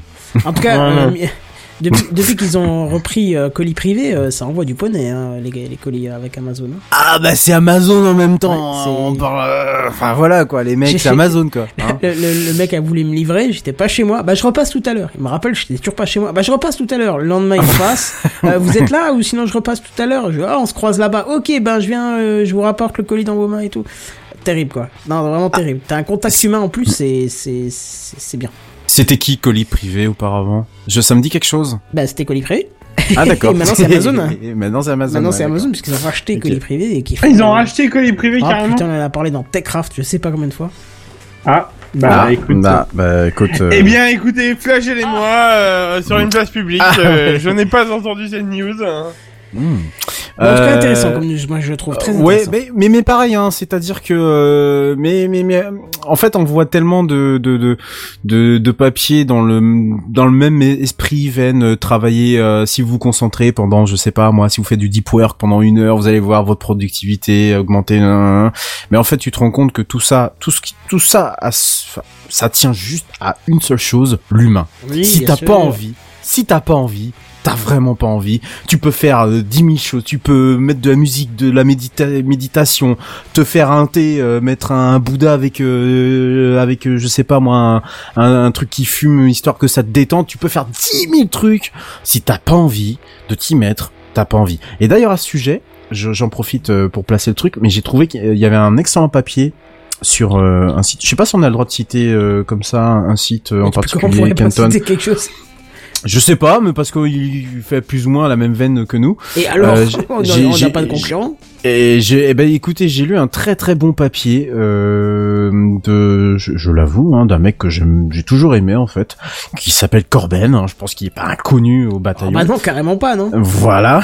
non mais voilà, je, je préfère le préciser parce que je sais qu'il y a pas mal de détracteurs de, ce- de, de, de cette personne-là. Moi en tout cas, je, je- vraiment, voilà, j'ai toujours aimé ce qu'il faisait et euh, je m'en suis toujours défendu. Qui a fait un article justement sur la procra- procrastination. Euh, allez le, allez le voir. Peut-être que vous l'avez peut-être même vu ou que vous l'avez même partagé. Euh, moi, je le trouve, je l'ai trouvé euh, très. Alors, comment dire euh, comment on appelle ça? Alors il est paru le 3 octobre, donc il a j'ai un peu de retard sur le sur l'histoire, mais je l'ai trouvé très. Euh, on a l'impression voilà qu'il comprenait en fait le problème de la de, de, de ce que ça génère la procrastination, parce que moi j'en j'en ai été vi- victime. On a l'impression de parler d'une maladie, Oui. Mais euh, c'est presque ça. Hein. euh, J'en ai été victime euh, il y a des années de ça, euh, parce que le travail était pas motivant. Voilà, c'est parce que tu te faisais chier au boulot. c'est ça, je me dire. faisais chier au boulot, mais tu sais que c'est quelque chose que t'as du mal à comment dire à, à enlever. C'est vraiment quelque Oui, chose mais que alors, t'as du mal à t'as peut- du mal à faire partir. hein. On peut revenir sur un sur un sur une autre expérience qui pourrait être faite dans le milieu du travail, je pense. Plutôt que de dire aux gens venez un jour de moins ou gardez la même paye et machin, faire une table ronde euh, dans, dans une boîte et dire euh, tiens cette semaine on va vers euh, chaise euh, tournante. On va changer les postes chaque jour. Alors, je sais que dans certaines boîtes, c'est pas possible, ça demande des compétences très particulières, mais à des postes po- potentiellement échangeables, Oui. échangeons. Pour voir Oui. pendant une semaine. Oui. Peut-être que tu t'éclates mieux là-dedans et peut-être que l'autre qui prend ta place, ben ça va le changer un peu et comme il sait faire, ben ça va l'exciter pendant, je sais pas moi, 3-4 mois, il va être à fond et voilà. Et Mm. tu vois, on le sait très bien, on a tous euh, eu des périodes, euh, surtout quand on est arrivé dans une boîte où on était à fond, on voulait démonter les murs de la société. T'inquiète, je te refais ta société, je te refais ci, je te refais ça. Mm. Puis quand tu vois qu'après il y a un mouvement qui est plutôt lent et, et et voilà, bah tu freines aussi un petit peu. Et pourtant, quand tu changes de poste, bah ah, t'es nouveau à fond et ainsi de suite. Donc tu vois, ça peut être euh, intéressant. Euh, ça peut être intéressant. attends, ouais. je, je vais, je vais copier le lien que tu m'as donné de Corben dans le chat de l'émission et voilà. Et on va le Oui, rajouter aussi dans le lien parce que tu l'as pas mis. Non, je l'ai, bah, je l'ai pas mis parce que je, ça m'est venu, ça m'est venu comme ça. Ouais, Je- très bien. je- ça m'est venu comme ça. Je voulais vous le partager parce que j'ai, j'ai lu ça, j'ai lu le texte deux ou trois fois euh, parce que bah, c'est vrai qu'on, comment vous dire ça, euh, on se sent limite un peu euh, impuissant et on comprend pas vraiment en fait euh, pourquoi on a ce truc là et euh, c'est vrai de mettre des mots en fait sur ça. Euh, même si moi aujourd'hui ça y est c'est fini euh, bah, j'ai envie de dire c'est c'est c'est quand même c'est quand même pas mal quoi. C'est c'est un peu comme le burn-out. On a l'impression que c'est un truc dont on ne parle pas mais ça fait partie en fait de ces nouvelles maladies d'entreprise finalement. Et voilà. Donc j'étais je, je voulais juste vous partager ça. Moi, j'avais trouvé un truc parce qu'il y a eu une période, mais c'était il y a. 7-8 ans dans la boîte où je suis, où j'avais eu un moment où je me faisais chier. Bon, j'avais un entourage qui est, de collègues qui était pas fameux. Et j'avais trouvé une technique, c'était de faire deux choses en parallèle. Parce que ce qui est bien dans l'informatique, c'est que tu peux faire deux choses en parallèle de temps en temps, surtout quand tu fais des trucs un Oui. peu euh, répétitifs, voilà. Euh, tu peux faire quelque chose en parallèle, euh, le temps que ça charge, le temps que ça s'installe, le temps que ça machin, fait, ouais. le temps que ça se déploie, le temps que la D se mette à jour et ainsi de suite. Tu Mm. peux faire des choses parallèles et je choisissais un truc que j'aimais bien dans l'informatique et je le faisais en parallèle ou ou tu vois euh, du coup quelque chose qui avait rapport qui était en rapport avec ton travail ou Oui, autre oui. chose? Oui non forcément ok. un truc en rapport avec mon travail. De toute façon dans mon bureau euh, j'aurais pas pu faire autre chose. J'aurais pas pu faire un euh, je sais pas un plat de lasagne ou un truc comme ça. Non non non c'est pas non Non, Ah non, bon? ah oui d'accord je comprends ce que tu veux dire. Si je jouais ou si je, je sais ouais pas, par exemple non, euh, moi la, la procrastination d'il y a quelques années euh, je m'occupais de mon serveur par exemple je, je faisais des mises à jour j'installais des programmes je testais des trucs je voilà Alors moi, Pendant moi que j'ai- c'est- ça a été beaucoup euh, euh, m'occuper de serveurs, mais de serveurs qui n'avaient pas de réelle utilité dans l'entreprise, mais pour tester des possibilités qu'on pouvait éventuellement in- injecter après dedans. d'accord D'ailleurs, il y a beaucoup de projets qui ont qui ont émané de ça, tu vois. Mais je veux Mm. dire toute cette période où je me sentais un peu moins bien et où j'en avais marre, je faisais des trucs en parallèle et du coup ça m'a aidé à me booster et à me concentrer sur mon boulot et du coup bah c'était mieux. Et euh, et je me suis aussi après rendu compte d'un truc. Euh, mais ça, ça, il m'a fallu un temps euh, pas possible pour m'en rendre compte. Et je pense que beaucoup de personnes sont dans le cas là et ils s'en rendent pas compte. C'est que euh, quelque chose qui est répétitif, donc qui te demande plus assez de réflexion, c'est ennuyant, ça te fatigue euh, psychologiquement ah ouais et ça tu t'ennuies. En fait, Ouais. Bah justement, je me, je, je, je, je, je peux en, je, je, je peux en parler euh, à juste titre puisque j'ai quitté une mission euh, fin août euh, d'une très grosse euh, société française. Je ne vais pas la nommer ici pour euh, pas ternir sa réputation, mais non, t'inquiète, on peut plus couler plus la poste qu'elle l'est déjà. D'accord. Et puis ça va parce que j'y ai pas bossé pendant 7 ans non voilà, plus, et c'est pas parce que Sam voilà. n'y était pas non plus, tu vois. Je veux dire, c'est et plus de 50% de tes graphes quand et même. il me semble, et il me semble. Et oui, mais non, mais c'est ça qui est terrible. Il me semble d'ailleurs, Buddy, que euh, tu travaillais pour un, de mémoire, pour un service pour lequel moi j'étais aussi directement en contact. Et euh, euh, en fait, Possible. Là, c'est un, en fait, c'est un conglomérat de, de pas mal de choses. Euh, une mission pas intéressante. Je sortais d'un travail qui était très intéressant, mais qui malheureusement ne m'apportait pas pleinement satisfaction au niveau financier. Donc, je- j'en sors pour trouver autre chose d'équivalent, et au final, on finit par me coller à un poste euh, dit responsabilité. Alors attention, t'auras tout le pôle international. Non, non, non, rien à voir. T'auras tout le pôle automate français. Attention, il faut, faut assurer. Donc avec ça, euh, Excel, PDF, Excel, PDF, Excel, PDF, mail de temps en temps quand même. Il faut envoyer un petit mail pour justifier de ce que tu fais. Et derrière, le chef de projet te recalcule quelques... Lotus, Lotus ou Outlook Ah bah au départ quand je suis arrivé, mon cher monsieur, c'était Lotus. Et puis Ah. figu- et, et- et figure-toi que quelques semaines euh, quelques semaines plus tard, euh, c'est-à-dire euh, quatre mois plus tard pour être exact, et j'ai même poussé une gueulante le jour-là, euh, on est passé à Outlook. Euh, Ah. Attention, il m'a fallu quand même cinq semaines, cinq semaines depuis le premier jour de mon embauche, cinq semaines pour euh, avoir l'accès au réseau qui me permettait d'avoir accès aux fichiers sur lesquels je devais travailler. Oh. Cinq semaines. Quand tu commences à gueuler au bout de la troisième semaine, on te, on, j'étais à la limite du blâme. C'est-à-dire que la personne, le- la chef vient me, vient me voir. Euh, qu'est-ce qui se passe? Il y a un problème. Bah, j'ai dit, écoutez, j'ai toujours pas de réseau. Qu'est-ce qui se passe? Euh, Ah, il faut appeler tel euh, tel service. J'appelle ce service, le de ces des SEM. Et donc ce service me renvoie sur un autre service qui me dit ah non c'est la DC, DCMM machin là qui s'en occupe. Donc je suis obli- donc en fait c'est un peu comme dans l'administratif français il y a quelques années. Aujourd'hui ça c'est un peu moins le cas, mais il y a quelques années vous alliez à un service, ils vous renvoyaient sur un autre Le service. Et que vous avez demandé est parti au café. Veuillez revenir C'est dans ça. 157 ans. Exactement ça. Donc du coup, j'ai eu, euh, j'ai eu, je, je- je suis, je suis quelqu'un de sanguin, euh, même si je me suis calmé avec les années. Mais toujours est-il que euh, ma colère s'est un tout petit peu vue. Et que donc j'ai failli avoir le blâme de la part de, de ma société, de, mon, de ma SS2I, puisque j'avais osé gueuler sur le fait que je n'avais toujours pas de réseau pour travailler au bout de trois semaines. Cinq On semaines plus tard d'accord, hein. donc. C'est beau, hein, quand même. Hein. Et C'est beau, ça ouais. que j'ai fui. Hein. Devoir Ah, mais- râler pour pas se faire chier au travail, c'est quand même monstrueux, quoi. Eh, dix mois, j'ai tenu dix mois. C'est-à-dire que j'ai quand même, j'ai quand même tenu jusque là. Au bout de dix mois, on me dit, mais pourquoi tu pars? T'es bien ici. Mais je, mais je, mais non, je me fais chier. je, je me fais chier. C'est tu, tu. En fait, c'est arrivé à un tel point. euh, Je, c'est la première fois que j'en parle euh, à un micro et devant devant du public entre guillemets. C'est que je, je suis, j'étais à la limite du burn-out. C'est-à-dire que j'ai appris tout Tolkien par cœur, quoi. Hein. J'ai eu le temps. Non, j'ai fait Space MR. ah bah tu vois. Voilà. Je vous, je vous jure, et donc si Phil, tu Ah. écoutes cette émission, ah, Phil, si tu écoutes cette émission, euh, il le sait hein, de toute façon, mais j'ai fait Space MR euh, en grande partie euh, pour ça, parce qu'en fait le travail était tellement ennuyeux, je, ne servais strictement à rien. En fait, mon mon poste quand je suis parti n'a même pas été remplacé. Ah bah voilà. Donc c'est que et plusieurs fois le chef de projet me dit euh, puisque bah, je faisais mon travail, je faisais mon travail et en plus j'améliorais même le j'améliorais même le périmètre. Donc euh, tu vois, j'étais pas complètement désintéressé, je me suis dit bon voilà, fais quand même le, le truc professionnellement, euh, fais-le bien. Et euh, en fait, t'arrives à, un- à un moment où tu, tu tu tu sais plus pourquoi tu te lèves. Je bossais en plus plutôt loin de, chez moi, même si à Rennes, moi j'habite pas Rennes.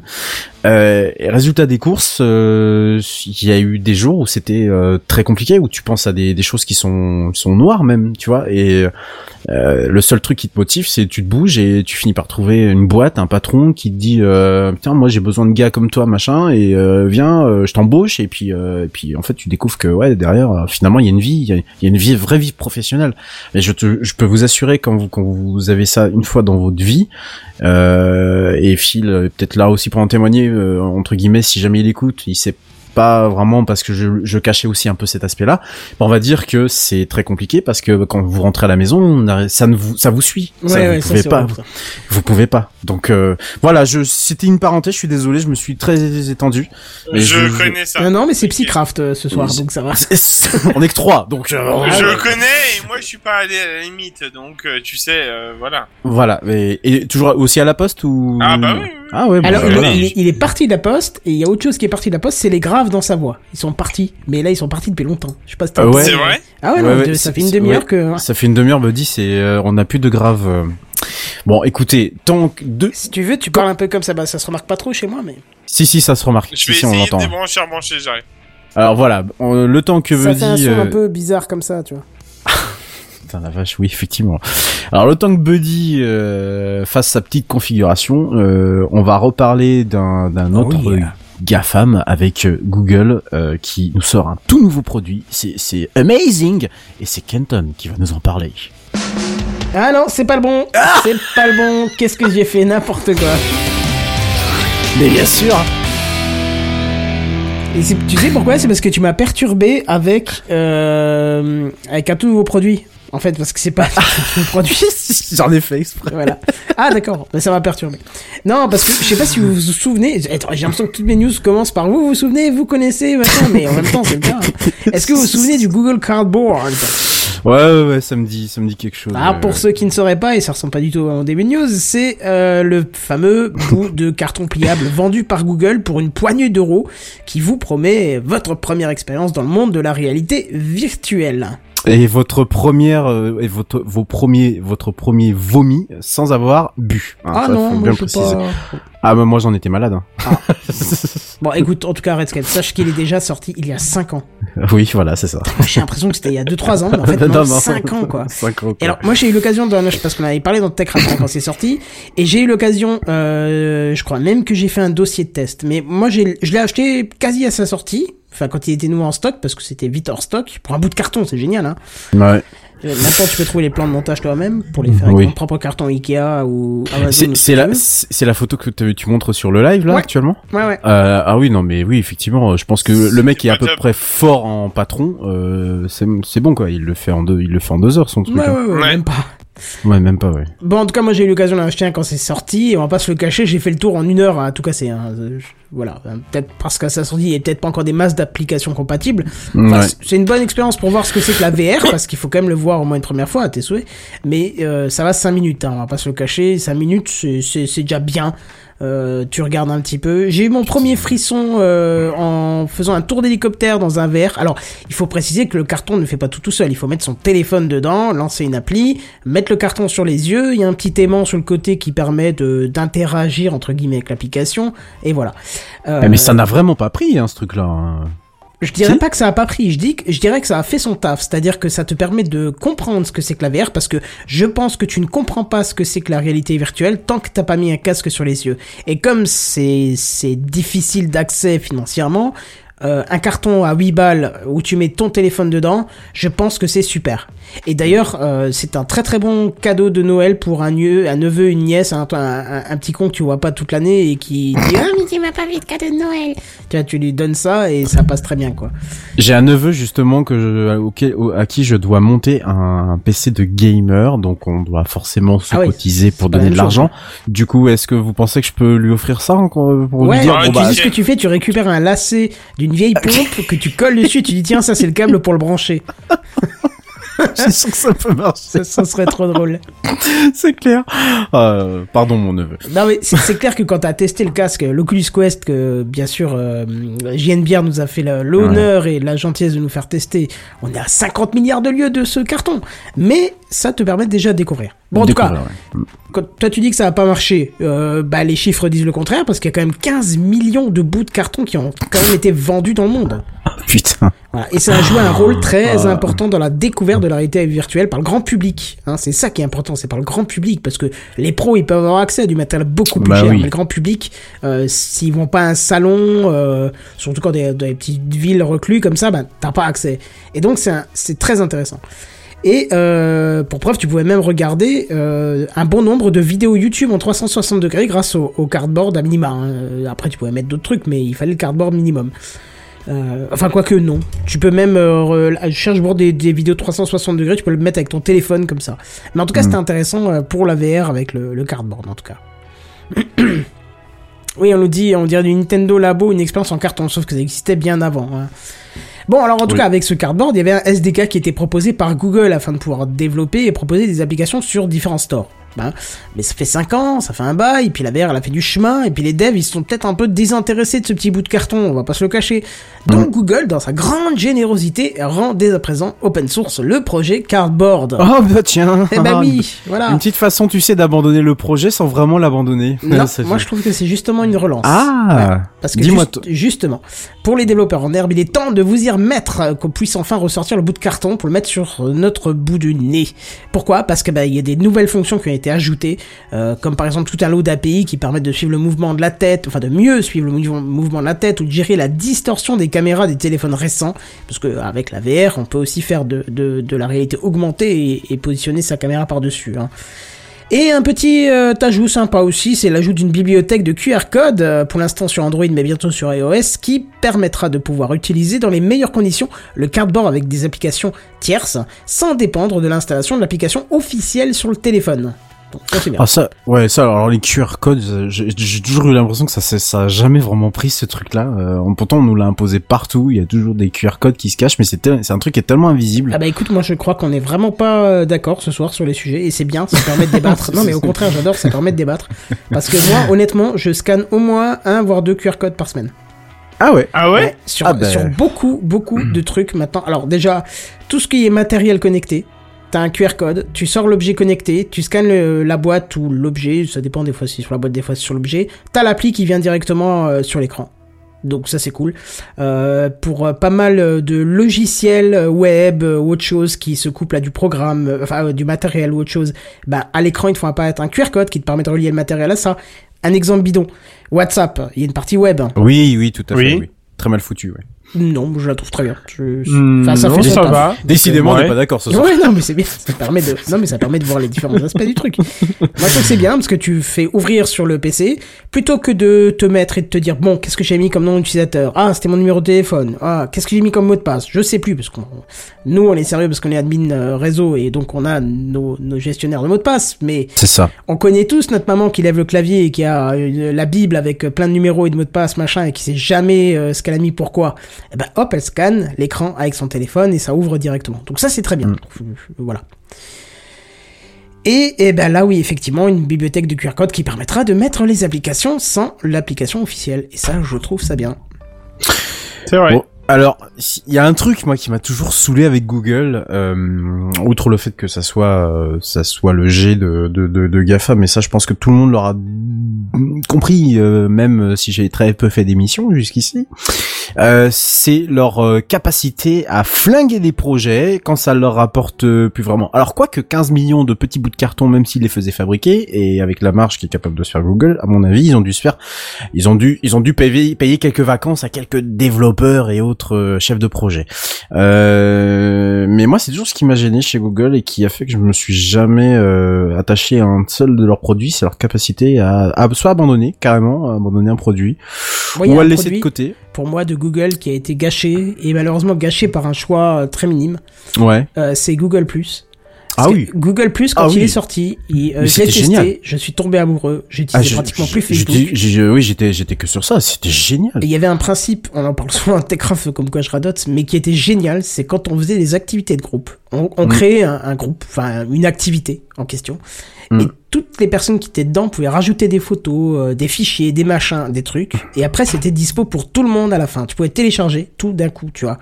Et ça, c'était juste parfait. On utilisait ça tout le temps, dès qu'on se voyait, dès qu'on prenait des photos, on les mettait direct dedans. Des fois, Ouais. en plus, t'avais euh, sur iOS, en tout cas, t'avais, tu pouvais prendre une photo à partir de l'appli, tu l'avais dans ton, dans ton, dans ta bibliothèque et dans Ouais. l'appli elle-même, qui partageait automatiquement avec les autres. Oui, euh, c'était à l'époque où euh, Google Photo était intégré dans G+.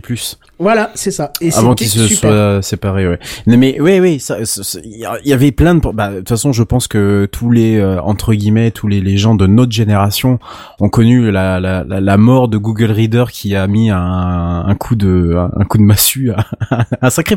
À, mine de rien, une population quand même, parce que même encore aujourd'hui, en 2019, encore, on parle encore de la mort de ce produit. Ah ouais C'était quand même. Ah ouais, Google Reader, c'était juste. Enfin, c'était. Alors, moi, je l'utilisais jusqu'à ce qu'il soit mort, en fait, jusqu'à ce qu'il. euh, euh, mais pour faire, euh, j'étais tout jeune dans l'informatique, mais pour faire toute la veille et tout le bordel et tout ça, et en fait tous les gens avec qui, euh, soit j'étais euh, pour faire des, des stages, et puis après quand je suis rentré en entreprise et tout ça, bah voilà, c'était le, c'était le truc à avoir, c'était Google Reader et tout ça, et puis même euh, par les parmi les développeurs, les administrateurs système, les techniciens, les tous ceux qui sont en fait dans le sérail de l'informatique, Google Reader c'était le truc à avoir quoi. Alors après c'est vrai qu'il y a eu d'autres produits, mais tu vois ça fait partie. de- NetVibes. Parce Euh, tu oui. connais ça. Eh oui, bah oui, NetVibes, qui est une boîte euh, française de Ah, là, mémoire d'ailleurs. Ouais, exactement. Lui- et lui, c'est un ancien. Et Et, lui, c'est un ancien. Oui. C'est un vieux. Euh, là aujourd'hui, tu vois, j'utilise un, un produit qui a été créé en, euh, qui s'appelle Tiny Tiny RSS, qui a été créé en 2009 ou 8, un truc comme ça. C'est un vieux programme PHP, mais le truc il marche toujours. Il est toujours mis à jour et tout. Donc euh, il y en a, il y en a plein d'autres. Je vais pas tous les citer parce que c'est pas l'objet. Mais tu vois, c'est ce qui m'a empêché Ouais, en fait de m'attacher à, à des produits Google. Euh, outre le fait qu'après les années, en plus, euh, il y a eu une, une partie, euh, une partie, euh, j'aime bien tes données personnelles, je peux sortir avec, qui m'a un peu dérangé. Bah, tu vois, ce genre de choses-là, j'aime, si j'aurais été développeur, tu vois, ça m'aurait bien intéressé de, de toucher au SDK et puis de, de pouvoir développer des choses avec. Mais là, euh, tu vois, même encore aujourd'hui, même aujourd'hui, si j'en aurais eu l'en- l'envie, bah, je suis pas sûr parce que bah, même si le projet il est open source, bah, ça reste quand même Google derrière et que voilà, ce- t'as- il y a toujours la peur de se dire, bah, les mecs, ils vont encore supprimer le truc ou euh, ça va tomber dans les oubliettes et euh, donc euh, pourquoi pas hein, après euh, moi je vois plus de l'intérêt mais pour le monde professionnel ce genre de choses là tu vois pas pas pas trop Ouais. pour le grand public Alors moi, si je peux me permettre juste un petit truc là sur le, je viens de regarder le, le casque euh, car donc le car euh, Cardboard. le cardboard. Euh, je viens de le regarder sur le site officiel. Enfin. Sur le, le premier site où tu peux le choper, le cardboard, il est donc à 13,35€. Je Oh me permets de, C'est cher. Je me permets d'annoncer les tarifs, sachant que je suis allé sur Amazon, la Rapidos, et j'ai tapé casque VR donc pour les, les smartphones. Hein, donc, euh, alors après, il faut trouver par rapport au sien. Euh, ça varie euh, entre 15 et 30 euros, mais euh, on parle d'un vrai euh, casque VR, c'est-à-dire là où vraiment t'es isolé totalement et t'as une lanière qui te tient le casque et tout ça quoi. Donc euh, ouais, voilà, hein, c'est c'est rapide, c'est Voilà, il est à précis. 9 euros, hein, le cardboard. Il y a Ouais. moyen de l'avoir pour moins cher. hein. Je vous le mets d'ailleurs dans les commentaires au cas où. Attends, on a trouvé un 9 euros? Ouais, mais bon, euh, entre euh, 9 euros et la version carton et euh, la version à 15 euros euh, et encore, j'ai pas cherché bien plus longtemps sur Amazon. Euh, ouais, on va dire 15 euros. Allez, on va on va être bien. J'en avais une tout à l'heure à 15 euros Ouais, j'en vois une à 99. 15,99€, ouais. Ouais. Euh, avec une lanière et tout ça, bah autant prendre celui-là, quoi, si je peux me permettre. Bien sûr, euh, carrément, carrément. Mais tout, tout dépend de l'utilisation que t'en fais, mais oui, c'est faisable. Et ben moi, quitte à vouloir essayer, je prendrais plus un casque VR, vraiment. Oui, oui, un vrai casque, ouais, bah tu m'étonnes. Ouais. Depuis que j'ai testé le Quest, je peux t'assurer que j'ai trop envie d'en prendre un, mais bon. Ouais, mais alors là, on parle du Quest justement. Le... Alors moi, quand je te dis ça, un casque VR via le smartphone, Ah, ouais. euh, parce que moi, j'ai pas, je suis pas dans l'optique euh, l'optique VR, mais j'avais envie vraiment d'essayer avec le smartphone déjà voir ce que ça donnait quoi. Bah Voilà. écoute, ouais, laisse-toi aller, hein, vas-y. Hein. Mais il faut juste que j'en trouve un qui fait 6,1 pouces pour l'iPhone XR et euh, Et quand t'auras trouvé, tu me dis, et je te donne un lien euh, qui me permet de boire un café à la fin du mois. je l'ai déjà. Hein. Ah, bah c'est bien, très bien. C'est c'est ma page d'accueil Amazon. Ah, c'est bon ça, c'est bon ça. C'est Voilà. grâce à toi que je donne beaucoup de sous à l'État. Exactement. oh là là les mecs Non, Eh bah bref, Buddy, t'as peut-être pas retrouvé tes graves, mais par contre t'as retrouvé ta news, je crois. Ah oui. Ouais, ah bah écoute, parle-nous-en.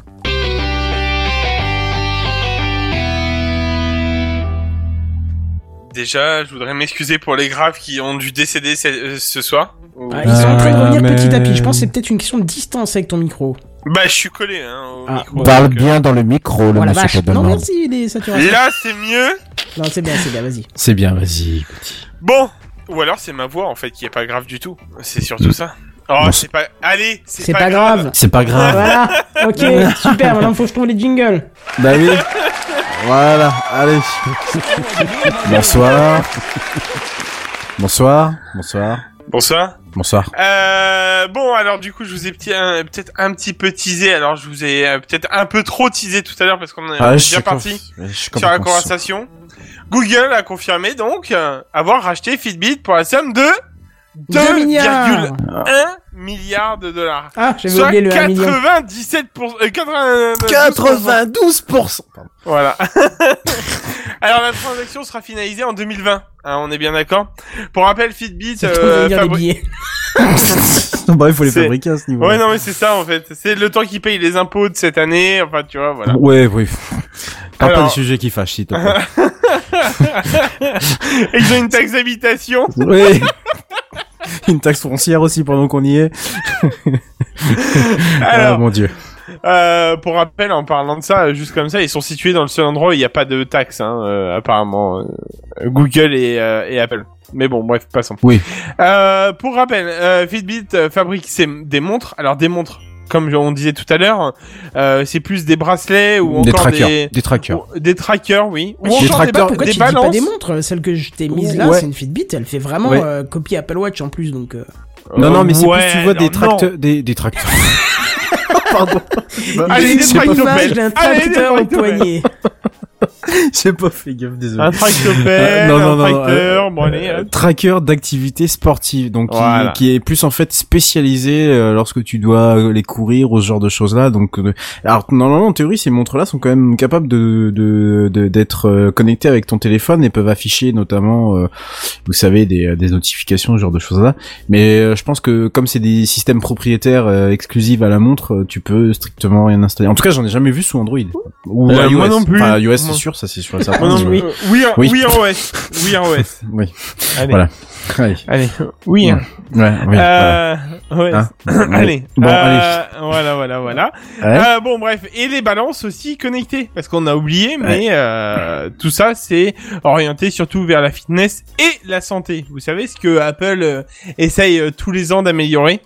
Mhm. Euh, bon, on pourrait espérer que Google arrive avec euh, en mode euh, bah nous on a déjà tout. Voilà. Hop on pose ça là. Voilà c'est réglé. Bref ces objets connectés permettant de mesurer le nombre de pas faits au quotidien comme l'Apple euh, l'Apple Watch ou bien d'autres hein, on est bien d'accord euh, ou encore le nombre de calories absorbées euh, par exemple.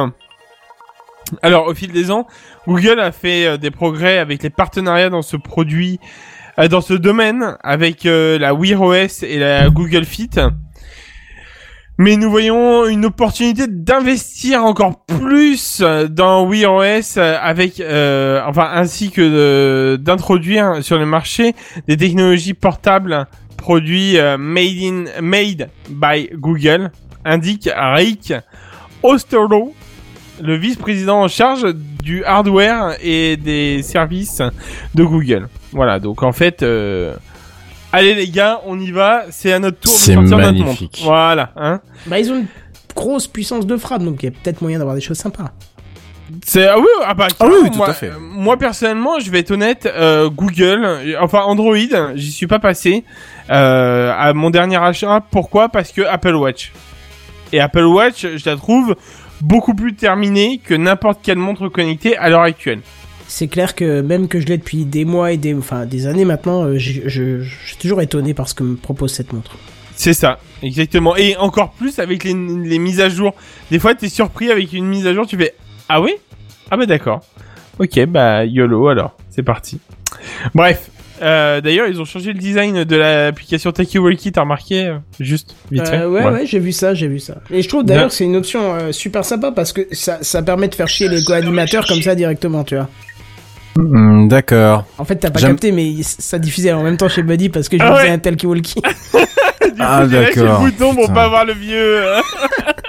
Parce On qu'en vit- fait, on- on je sais pas si tu vois ce que c'est l'option là. euh, Redscape. Non, je, je en vois fait, pas, mais c'est un je- mode de Taki Walkie.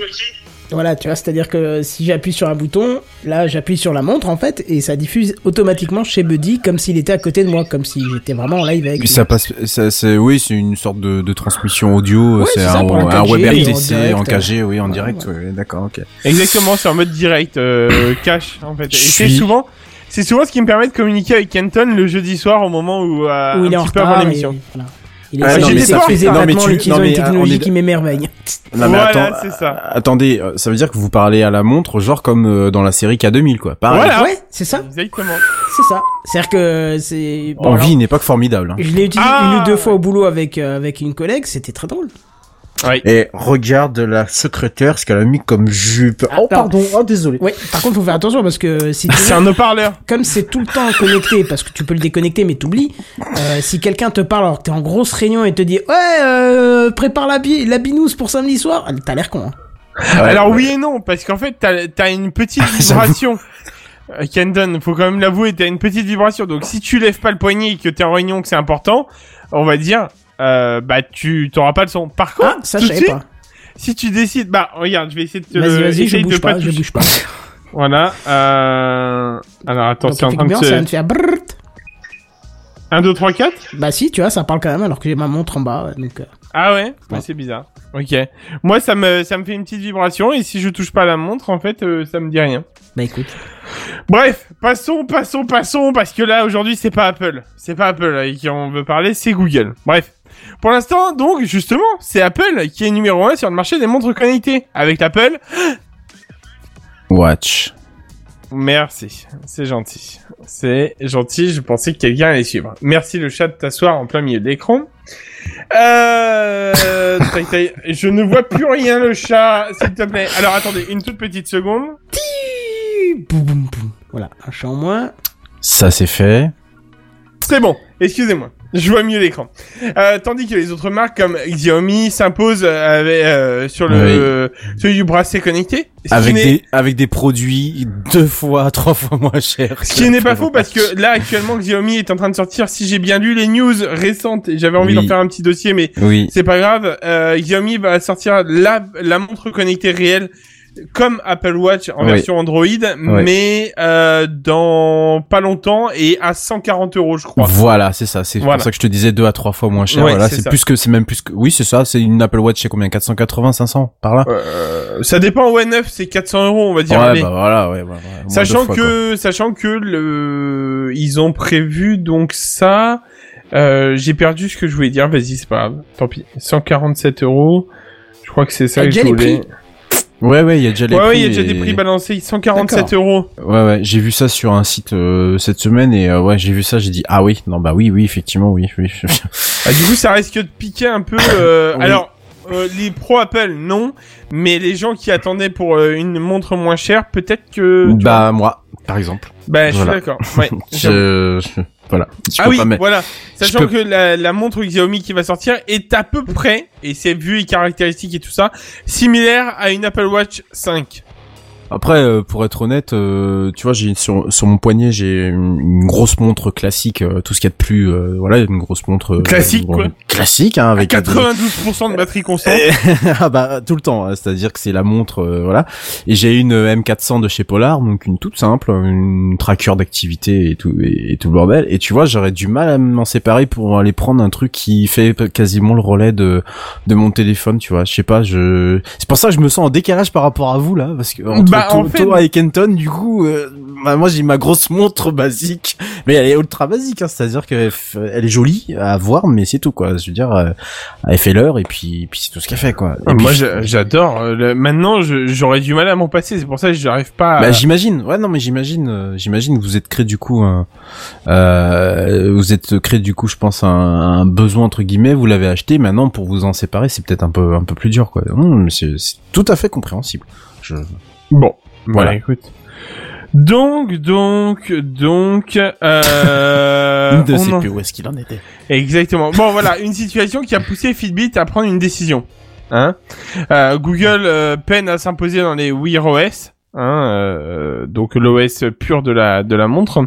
Son système d'exploitation dédié aux montres connectées, euh, c'est donc euh, montré. Alors attends, je me suis raté dans ma phrase. Euh, c'est donc montré intéressé par le rachat de Fitbit. Voilà. Euh, ce rachat va permettre aux géants du Mountain View euh, de s'imposer sur le marché des objets connectés et va pouvoir concurrencer Apple et son Apple Watch. Google continue donc son chemin pour faire face à la concurrence. La firme propose déjà des objets connectés sous la marque Nest. Je rappelle, par exemple les, les Nest Home, Ah ouais. hein, pour euh, Ah je ouais. dirais pas le nom à nouveau, mais voilà. Euh, et donc, le, tac tac tac, et acquis Fossil et ses euh, smartwatch en début d'année aussi. Eh oui. Ok.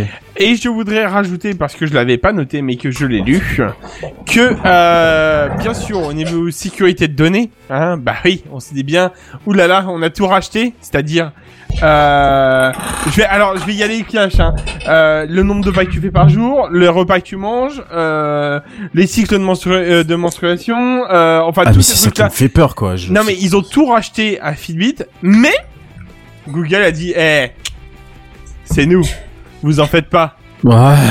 on les revendra pas. Ah, ce culot monstre. voilà. Non ah, mais putain, ce culot, quoi. on les revendra pas. Bon, Genre, c'est part- notre business depuis euh, 2005, mais non, mais... oh, Non non mais en Vous vrai. êtes trop euh, tort. on- on- non mais on est bien d'accord que c'est on les revendra pas pour l'instant. C'est- C'est-à-dire que tant qu'on n'a pas fait la plus-value, le temps qu'on ra- ravale l'achat quand même, parce qu'il faut quand même l'avaler, voilà, on va rien faire du tout. On va sortir contre- une montre, on voit si elle est rentable et si elle est rentable, et ben on vend encore plus les données. Oui, Voilà. c'est ça. Voilà. non mais ça me fait plaisir que tu dis ça, ça va. Ça veut dire euh, un peu conscience quand même du du, du truc quoi. C'est c'est ça en fait qui me ferait peut-être même pas acheter une Xiaomi finalement. C'est-à-dire que euh, avec euh, tous les smartphones chinois et en particulier Xiaomi qui aime bien euh, qui aime bien liquer euh, quelques données en direction de l'empire du, du grand empire hein, euh, là-bas tout là-bas. voilà donc euh, je, je, je, je- suis pas fan quoi. Tu vois pour en plus pour un, un truc sur mon poignet non. Ben en vrai Non. oui et non parce que j'ai j'ai envie de te dire tout ce que la montre va pouvoir envoyer comme données, ton téléphone peut déjà les euh, peut déjà euh, enfin comment euh, pardon j'ai été déstabilisé par un message euh, peut peut ah purée je me suis perdu c'est pas grave C'est pas grave. oui avec ton téléphone on peut déjà récupérer les données Oui, oui, non, mais tu, tu, tu- c'est tout, tu- je suis tout à fait. Ap- Après, je, je te disais ça dans le sens où, euh, bon bah, Google, oui, c'est sûr, s'ils mettent le paquet dessus, ça peut fonctionner, clairement. Euh, maintenant, euh, pff, j'ai envie de dire que tu vois, quand Google a essayé d'investir un marché où il n'est pas leader, ça a peut-être un peu plus de mal à entre guillemets à apprendre. Donc c'est là où j'ai un peu plus peur. Maintenant, c'est Fitbit. Alors, qu'est-ce qu'ils vont faire? Est-ce qu'ils vont garder le- la marque Fitbit, qui est quand même très connue, surtout dans le monde des, des coureurs sportifs, euh, parce qu'il y a le coureur du dimanche également et les coureurs euh, de jupons. Et euh, donc du coup, du coup, euh, je sais pas. Est-ce qu'ils vont garder ça en marque Fitbit ou est-ce qu'ils vont l'intégrer dans leur écosystème Google et faire euh, comme les pixels, donc avec une fabrication sur une autre marque et puis ils renomment ça derrière Bah, tant qu'ils sais sont pas. pas. comme Nokia avec Weezing, c'est-à-dire racheter puis revendre. Oh, ouais, ouais, ouais. Enfin, Nokia, c'est Microsoft. En l'occurrence. Euh, oui, enfin, n'empêche que c'est quand même Nokia qui avait euh, racheté. euh, Ouais, oui, oui, effectivement, c'est oui, oui, c'est Microsoft qui a racheté Nokia et ensuite euh, Nokia a été euh, plus ou moins, la, en tout cas, la marque a été revendue à un conglomérat chinois, oui, pour exploiter la marque justement. Donc oui, oui, on est d'accord. Donc euh, si c'est si ça reste Fitbit, oui, ça peut fonctionner. Par contre, faut que ça reste Fitbit pour moi. Moi, je pense pas que ça restera Fitbit. Je pense que ça va changer de nom. Ça va s'appeler. Euh... En fait, il va y avoir le Nest qui va s'incruster quelque part, tu vois. Genre Ouais. euh, un Nest. Euh... Ouais, enfin, Nest. C'est déjà une société qui a été rachetée, qui s'appelait Nest. Oui, oui, oui, oui. Oui, Ouais, oui, oui, donc, mais ils euh, veulent, ils veulent faire en sorte que tous leurs objets un peu connectés s'appellent Nest quelque chose. Donc euh, bon. Pff, quel intérêt, sachant que bah, Fitbit, c'est une- déjà une marque, c'est une, une marque qui, enfin, encore une fois, c'est une marque. Je sais pas, j'ai du mal en fait euh, avec le, le concept de, de, de renommer un produit qui potentiellement marche et euh, même s'ils sont, euh, même s'ils sont derrière, euh, voilà, euh, ils peuvent au moins avec un produit qui est connu. Euh, un produit qui est ouais ouais qui est bien connu d'une d'une- en plus d'une certaine communauté euh, d'imposer son son système d'exploitation qui comme tu le disais et à juste titre n'a jamais vraiment fonctionné quoi Ah, euh, par rapport à l'Apple Watch qui, qui cartonne malgré malgré son, son prix exorbitant quoi Oui, oui, oui, non, mais c'est sûr. Et puis, je crois que les Fitbit étaient, étaient pas trop chers, hein, 80... ah bah le premier le premier tracker il a 59 balles donc Ouais, euh, voilà, donc, euh, euh, ça vaut le coup, quoi. ah oui ça vaut le coup. Mais écoute, euh, au moins, ça, c'est... Euh, c'est, c'est comment? C'est, c'est clair, euh, Fitbit, ça va être un très très bon, une très très bonne news euh, pour le, le rachat, je pense. Après, euh, à voir ce qu'ils vont en faire clairement. Sachant qu'ils ont promis de ressortir des Fitbit à la suite. hein. Espérons qu'ils font pas comme Google Waves et puis qu'ils laissent tomber et fini quoi. ouais c'est ça oui oh putain je me souvenais plus de ce truc là ouais attends, je le regrette encore. Je sais toujours pas ce que je pouvais en foutre, mais je regrette encore. pauvre Kenton Ouais, Bon. Bah du coup, je vais laisser la place à notre grand maître vénéré. et c'est parti. Ah putain, mais j'ai la. Oh, mais non, la voix ce soir décidément. avec ce jingle. hein.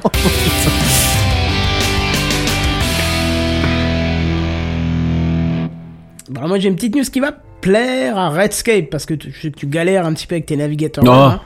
Bah, Ah. on va quand même dire. C'est-à-dire que c'est un point où il galère, qui- qui- qu'il en change plus que de sous-vêtements si on suit ses plaintes justifiées sur le channel support informatique T'as pas le droit. hein. T'as pas le droit. T'as pas le droit. C'est vrai. hein. Patron, tu n'as pas le droit.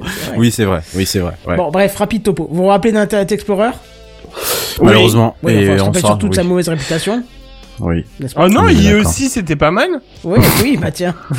Et on est d'accord que c'était au point que Microsoft avait choisi de sortir Edge, un navigateur proche d'Internet Explorer, mais remanié avec un nom différent pour ne pas souffrir justement de cette réputation dégueulasse. Et Kenton précise bien avec un moteur différent. De Trident, on est toujours sur Trident avec IE, on est passé sur du Edge HTML, qui est différent Ah bah, de vois, Trident. Je savais pas, mais c'est bien ça que ça correspond bien à la news parce que justement ils ont constaté qu'avec Edge, euh, ça faisait pas non plus le succès qu'ils avaient espéré. Et ben ils ont changé leur fusil d'épaule en abandonnant le moteur de Edge, donc tu m'as dit Trident, c'est très bien. Non ou comment? Non, euh, Trident c'était Internet Explorer Ouais, et là, là, c'est- Edge, Edge HTML. ah, Edge HTML. Ok, tout, bah, tout simplement. En tout cas, Voilà. ils vont l'abandonner au profit de Chromium. Alors, c'est celui qui fait actuellement tourner Google Chrome, parce qu'il faut bien savoir que Chrome, euh, c'est une chose, hein, c'est un navigateur, mais le moteur qui est derrière, le moteur de rendu, c'en est une autre, parce qu'il appartient pas du tout à Google, contrairement à ce qu'on pourrait croire. Et pour preuve, Vivaldi, Opera et bien d'autres utilisateurs, euh, d'autres navigateurs l'utilisent aussi. Mais pas Firefox, par exemple, qui lui tourne sur Gecko. Alors, je, juste en précision, si. C'est-à-dire que Google, euh, ce qu'ils utilisent, donc Google Chrome, et donc la branche open source Chromium, utilise un moteur de rendu qui s'appelle Blink, qui leur appartient parce que c'est un fork qu'ils ont effectué depuis WebKit. Ah d'accord, bah tu vois, on Voilà. apprend plein de ils choses. utilisaient, ils, ils utilisaient en fait WebKit et ils ont forqué pour euh, avoir leur propre moteur de rendu, donc Blink, qui fait tourner effectivement aujourd'hui Vivaldi, Opera, euh, Brave et puis euh, je sais plus quel autre navigateur et euh, et qui a la quasi hé- hégémonie sur euh, du coup le marché des, des navigateurs. Hmm. Bon bref, en tout cas, Edge sous Chromium, ça tourne déjà en version bêta, et c'est d'ailleurs le 4, euh, ce 4 novembre que Microsoft a annoncé la version finale qui sera disponible pour le 15 janvier 2020, euh, pour Windows évidemment, mais aussi pour macOS, hein, tiens ça faisait longtemps, euh, et Linux par contre j'ai rien trouvé pour l'instant. Si, Euh, si, ah si, ça, y ça a été annoncé. Si, Ah si, très si. bien, j'ai- je Si, pourtant si. j'ai regardé. Eh ouais, Euh, ça a été annoncé, tout à fait. Une surprise d'ailleurs. Oui, bah c'est très bien. Non non, c'est très bien. C'est très c'est très très bien. Ah oui, c'est très Bah, bien. euh, en même temps, vu euh, vu leur ouverture récente euh, au monde Ouais. de l'open source, ça aurait été euh, ouais. être faux cul de pas le proposer aussi euh, sur. euh, S'ils veulent capter des utilisateurs euh, sur euh, sur Linux, oui, c'est sachant que par exemple un Visual Studio est maintenant disponible sur, euh, enfin Visual Code pardon est disponible maintenant sous sous sous les distributions GNU Linux. C'est et clairement. Visual Studio euh, est disponible aussi en interface web apparemment. ouais, ouais, tout à fait. Bon alors de base, hein, ce, navigateur, il s'annonce comme plus privé que d'habitude puisqu'il proposera nativement un dispositif de, prévention contre le pistage, mais aussi un mode bien connu maintenant nommé In Private, qui permettra d'aller sur son site de cul favori, de, sur, de, de faire des recherches pour des cadeaux d'anniversaire sans laisser de traces, hein, bien Et sûr. bien sûr, et bien, bien entendu.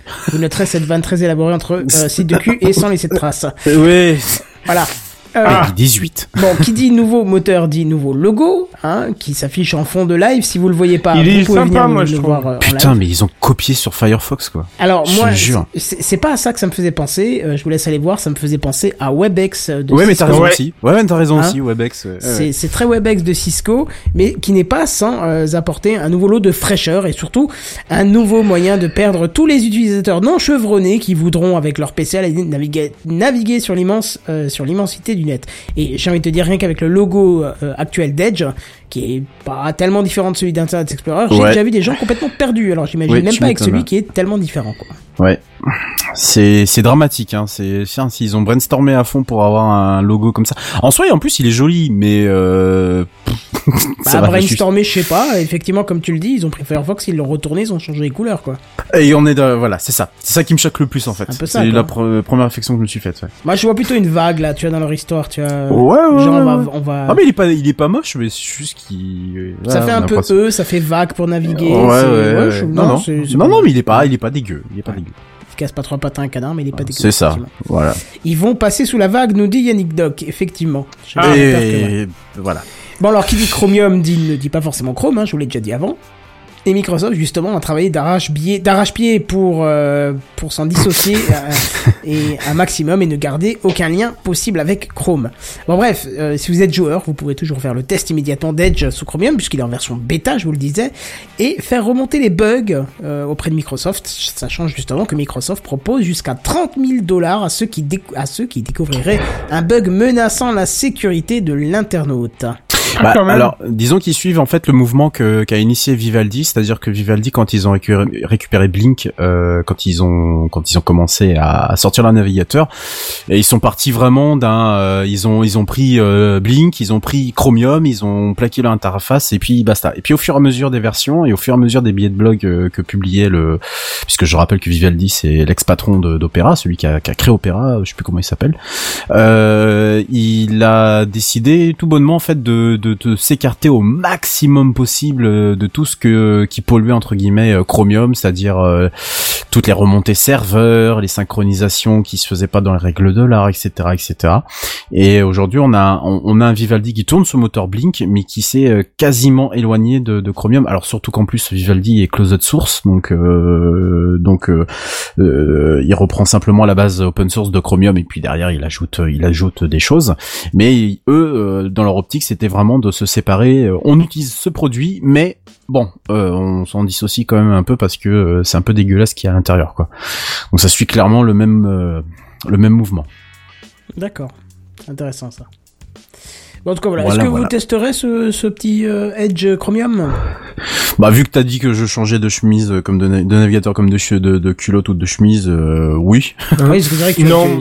j'ai un peu trollé au début de l'article, mais tu, tu rencontres souvent des problèmes de, de, de mémoire avec tes navigateurs. Ce que je partage avec toi d'ailleurs, hein. souvent on Ouais, débat tous les les- deux et je dis souvent que c'est les memory leaks, les memory leaks que je peux avoir régulièrement, euh, j'utilise Firefox quasiment tout le temps en fait.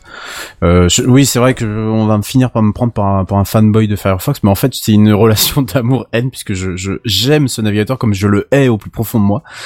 Euh, je l'utilise parce que c'est ce qu'il y a de plus simple entre guillemets en termes de synchronisation, ne serait-ce que de de de de, de, de, hum, pas de euh, pas de mot de passe surtout pas, mais euh, de, favoris ou d'onglets ouverts. Ça, je trouve que c'est plutôt sympathique.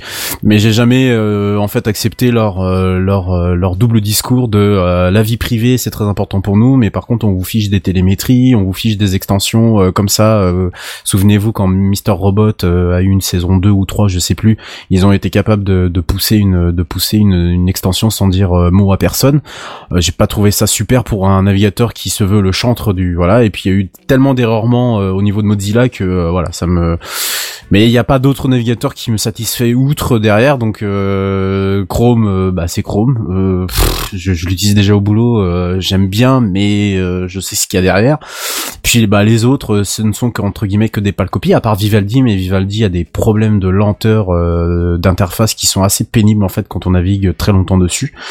Donc en fait il y a toujours un navigateur pour chaque utilisation mais euh, il y en a pas un seul en fait qui qui, qui est bon euh, qui est bon Ah quoi bah, Il y a peut-être une place alors pour euh, Credge. Moi j'aimerais Ouais. bien l'appeler Credge, hein, puisque c'est Edge Chromium. Oh, ouais, que pas Edge, c'est un peu bizarre, mais Ouais, Credge. J'aimerais bien. Edge, ça fait prépare ton là. Edge. Ouais, c'est ça. Mais Credge, ce serait mignon. Bon, c'est un peu violent. Ouais, mais ouais, ça, ouais, ça-. Bon, non, non, c'est pas mal. Ouais, Ça fait, un peu, ça fait un peu euh, Chucky, tout ça, je pense, Credge. mal.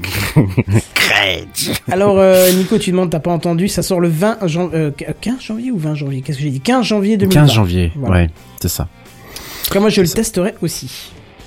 Bref, voilà pour moi. On va terminer sur un dossier de la semaine, hein, euh, préparé avec amour par notre cher Redscape. Tu as entendu le dernier truc là? Tu as vu l'iPad qui est sorti la dernière fois? C'est le dossier de la semaine. C'est le dossier de la semaine. C'est le dossier de la semaine. C'est le dossier de la semaine, mes amis. Ah, ça c'est moderne. Ça, c'est moderne. Euh, tout à fait. Euh, je vais, euh, vu l'heure, je vais essayer de pédaler un peu. Mais euh, pendant mon absence de quelques semaines dans ce magnifique podcast qui est TechCraft, hein, mode de brossage de poils activé, je... tu connais pas Tu connais Tu connais pas Redscape dans le monde du podcast je t'ai mis une bonne image euh, exprès pour Ah ton putain, la vache Oui, je m'en souvenais plus de lui, quoi. Aïe, aïe, aïe, Ah la aïe, aïe, vache, aïe, il aïe. pique les yeux ce truc-là. En plus, euh, je me rappelle moi d'animation qu'il y avait quand tu l'ouvrais ce et tung, tung, Windows Media Ah ouais. Magnifique. Euh, donc je me suis lancé dans la constitution d'un media center à la maison. En fait, ça fait déjà plusieurs années que euh, j'essaye de, de, de faire euh, de faire ça chez moi, mais là j'ai voulu m'y mettre un, un, peu plus sérieusement. Euh, alors rien de bien neuf euh, sous le soleil. Hein. Je circule entre plusieurs logiciels, comme je vous l'ai dit. Enfin, c'est un peu comme les navigateurs, hein, d'ailleurs chez moi, hein, ou, les serveurs. Hein. Rares ont été les moments de tranquillité dans mon esprit. Bref, on n'est pas chez le psy, hein, je pense qu'on en a assez fait tout à l'heure. Alors ce soir, j'ai décidé de vous faire profiter mon expérience au plus grand nombre, et comme l'hiver arrive, hein, ça tombe bien, il est temps d'exploiter ces centaines de films qui encombrent vos disques durs, parce que hein, c'est le mal, hein, vous le savez. Je me suis volontairement arrêté à quatre produits pour une raison simple. Ils ont, alors tous, non, mais plus ou moins un ancêtre commun. Cet ancêtre, vous le connaissez de toute façon tous, vous qui écoutez Techcraft depuis de longues années, c'est XBMC. Euh, il est développé à l'origine euh, pour la Xbox première génération, donc tout début des années 2000. C'est le Media Center le plus connu. Euh, c'est un logiciel libre hein, sous licence GNU GPL 2. Et vous allez voir que ça, un, ça c'est un point essentiel et que ça, ça, ça, ça a joué par la suite. Moi j'ai une petite question euh, tout de suite euh, là-dessus. Oui. Parce que j'ai pas, enfin je connais le nom du truc, je savais que c'était pour Xbox, mais jamais compris. Je me cherchais dans le sens là, mais tu devais quoi l'installer sur la Xbox ou ça remplaçait l'OS de l'Xbox? Oh, Je crois que oui, ça pouvait via via des, des, des, des manipulations, tu pouvais remplacer le, le, le système multimédia de, de la Xbox. Ouais. D'accord, Ah parce ouais. que c'est pratique du coup. ouais, Je pense que Ah oui, premier Xbox. je pense que ça a été, et- tu, tu, tu sais, c'est, tu sais, c'est un peu ces hacks euh, qui sont devenus euh, ensuite des, euh, des quasi, comment dire, des références quoi. J'en ai pas là sous, sous la, enfin si j'en ai un peut-être chez Apple qui a pas mal. c'était quoi le, le, le truc qui permettait de jailbreaker et qui est devenu une institution qui a fini par mourir de sa belle mort. Euh, Ah, le jailbreak? pas Homebrew. Ouais, le jailbreak, mais il avait Ah, il y un, avait un truc. pour la euh, Wii, il y avait plein de trucs. voilà, voilà, voilà. Je cherchais Homebrew, voilà. Ça, C'était pour la Wii, par exemple, qui sont devenus quasiment des, des références en fait pour euh, pouvoir euh, profiter de, de capacités maximales sur euh, console ou sur un téléphone. Dans le cas, par exemple, de, dans le cas, par exemple, du du- de, de, de, de- Euh, XBMC a été renommé en Kodi euh, depuis 2014. Et c'est toujours un logiciel qui continue à s'affiner, se bonifier avec le temps, qui est toujours développé. Euh, alors, lui il repose en fait d'une manière, de la manière suivante. C'est un serveur, mais c'est aussi un client. Euh, parce que en fait, euh, alors pourquoi je vous dis ça, euh, c'est que ce qu'il ne fait pas et ce que va faire les autres par la suite, c'est la synchronisation, par exemple, des éléments. Si vous voulez le faire, ça passera obligatoirement par l'installation d'une base SQL de type Oh, MySQL par exemple. ouais, Ouais, c'est c'est- c'est assez c'est lourdeau quand même. Ouais, Ouais. mais ça marche, hein, ça marche très bien. Mais par contre, euh, euh, oui, oui, j'ai déjà testé, ça, ça fonctionne très bien. Bon, par contre, c'est vrai que c'est pas à la portée du, du tout du tout venant quoi. Donc, c'est-à-dire que bah, chez vous, vous avez deux PC avec deux Kodi, euh, deux Kodi installés sur chacun d'eux. Ils ne communiqueront ni ne partageront leur bibliothèque ensemble, sauf si, bien sûr, il y a un point central, donc cette base SQL. S'il n'y en a pas, évidemment, chacun sera indépendant. Alors, c'est un manque et certainement une divergence de point de vue qui conduira à euh, qui conduira euh, en 2008 à ce qu'un nouveau produit euh, soit forqué puisque je vous l'ai dit tout à l'heure ce euh, XBMC était et toujours d'ailleurs euh, est open source et c'est un logiciel libre. Et c'est là en fait que Plex Media Center arrive en 2008 euh, il y a 11 ans de ça sur GitHub euh, en fork de ce fameux code. Euh, donc voilà. Donc Plex qui était open source se ferme progressivement euh, avec une approche commerciale assumée à partir de décembre 2009 où ça devient carrément une start-up et ensuite une société qui sera largement rentable les années suivantes. Alors son approche est différente en fait de Kodi euh, parce que euh, il est basé sur deux briques. D'un côté le serveur, c'est-à-dire le logiciel qui gère les différentes connexions et les bibliothèques, donc bibliothèque, musique, film, etc., etc. Et le client que vous pouvez installer sur une pléthore d'appareils qui reçoit les informations et lit les médias. Donc on part sur euh, le même type de modèle hein, finalement, on est sur un modèle centralisé. Euh, pareil comme XBMC, sauf que là, à la différence de son de son ancêtre entre guillemets, si vous préférez, euh, c'est simplifié puisque à l'installation du logiciel, vous avez la partie serveur, le client. Alors le client, juste pour information, il s'installe euh, sur euh, sur euh, sur Windows, sur Android, sur iOS. Euh, il s'installe également euh, de mémoire sur des synologies, sur des, des- sur tout ce qui est NAS en, euh, en fait, sur Ouais, les Netgear, les Knapp, machin, voilà. Euh, euh, sur des, euh, il s'installe également sur du Linux, FreeBSD. Enfin bref, vraiment pléthore, pléthore de logis, de, de, de, de plateformes pour pouvoir profiter de, de, de ces contenus. Euh, j'ai perdu le fil, c'est super. Alors Plex ayant euh, et aujourd'hui encore, il est à mon sens le plus complet. Euh, il est très riche en fonctionnalités, à condition bien sûr que vous sortiez la main au, du portefeuille. Hein, pour 5 euros par mois, vous profitez. Alors c'est pas par an et à vie. Voilà, il y a un, forfait lifetime, je crois, qui est à 200 balles, quelque chose comme ça. Alors pour 5 euros, du coup, vous profitez de la synchronisation inter-appareil. Par exemple, euh, je pars dans ma chambre avec le téléphone, je viens de quitter la télé, je retrouve mon contenu là où je l'ai laissé sur mon téléphone. C'est ce que fait en fait euh, n'importe quel euh, service d'SVOD à peu près évolué aujourd'hui, hein, Netflix en tête, mais d'autres hein, également le font. Enfin, ils le font tous hein, finalement. Vous pouvez profiter également du mode offline sur les appareils mobiles. Vous pouvez synchroniser également tous les appareils que vous pouvez synchroniser, partager des bibliothèques, et- etc., etc. Chose que ne permet pas par exemple version gratuite. Donc vous payez et vous avez vraiment un media center qui est euh, qui est juste gigantesque quoi. Et vous partagez vos contenus donc euh, c'est votre musique, vos films, euh, comme dans un espèce de réseau privé entre guillemets. Alors le second de notre liste est peut-être le moins cité de tous et peut-être aussi même le moins connu. Alors j'ai pas eu d'informations à sa création. Moi j'ai toujours cru que c'était un logiciel qui était un fork de Plex. Je pensais, je, malheureusement, je ne sais pas pourquoi, je n'ai même pas retrouvé d'informations sur sa création, comme si toute trace en avait complètement disparu. Euh, et euh, on le connaissait à l'époque sous le nom de Media Browser. Voilà. Je sais pas si ça parle à quelqu'un. Moi perso, ça me, ça me ça me parle pas du tout. Alors, il Non. fonctionne sur le même principe que Plex. Toujours la même chose, un serveur, couper un client et la possibilité de l'installer euh, un peu partout. Euh, et, pareil comme Plex, il faut mettre sa main au portefeuille. Euh, sauf que sa réputation s'est plus ou moins ternie avec le temps, puisque une partie de ses composants ont vu leur source fermée en août 2000 2017. Hein. C'était un produit open source à la base, et qu'à l'occasion de l'apparition de la 3.5.3 en décembre 2018, c'est tout le code source qui s'est subitement fermé du jour au lendemain. Voilà. Alors, j'ai pas testé MB, euh, je ne sais pas vraiment ce qu'il vaut, mais il me semble qu'il euh, bah, qu'il est, je crois, au même prix que son concurrent Plex. Je crois qu'il est à 4,99€, un truc comme ça. Et, euh, et comme je vous l'ai dit, je pense que c'était un, un fork de Plex, mais j'en j'en suis, j'en suis plus, j'en suis pas sûr parce que j'ai rien trouvé par rapport à ça.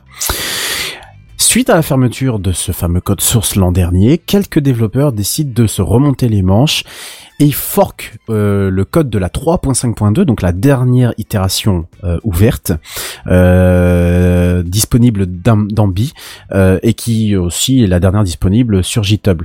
En quelques jours naît Jellyfin, le tout dernier de la liste, qui en fait a même failli disparaître avant même le début de sa vie, puisque cadeau de Noël, le, 25, le 24 décembre, veille de Noël donc, la très jeune équipe euh, derrière ce, tout nouveau logiciel, ce tout nouveau fork, reçoit un mail de la part euh, d'Ambi leur informant que il y avait quelques petits problèmes de licence avec euh, leur base actuelle et qui demandait donc à Jellyfin de soit corriger toutes les viola- violations de licence, soit de rendre le dépôt privé immédiatement.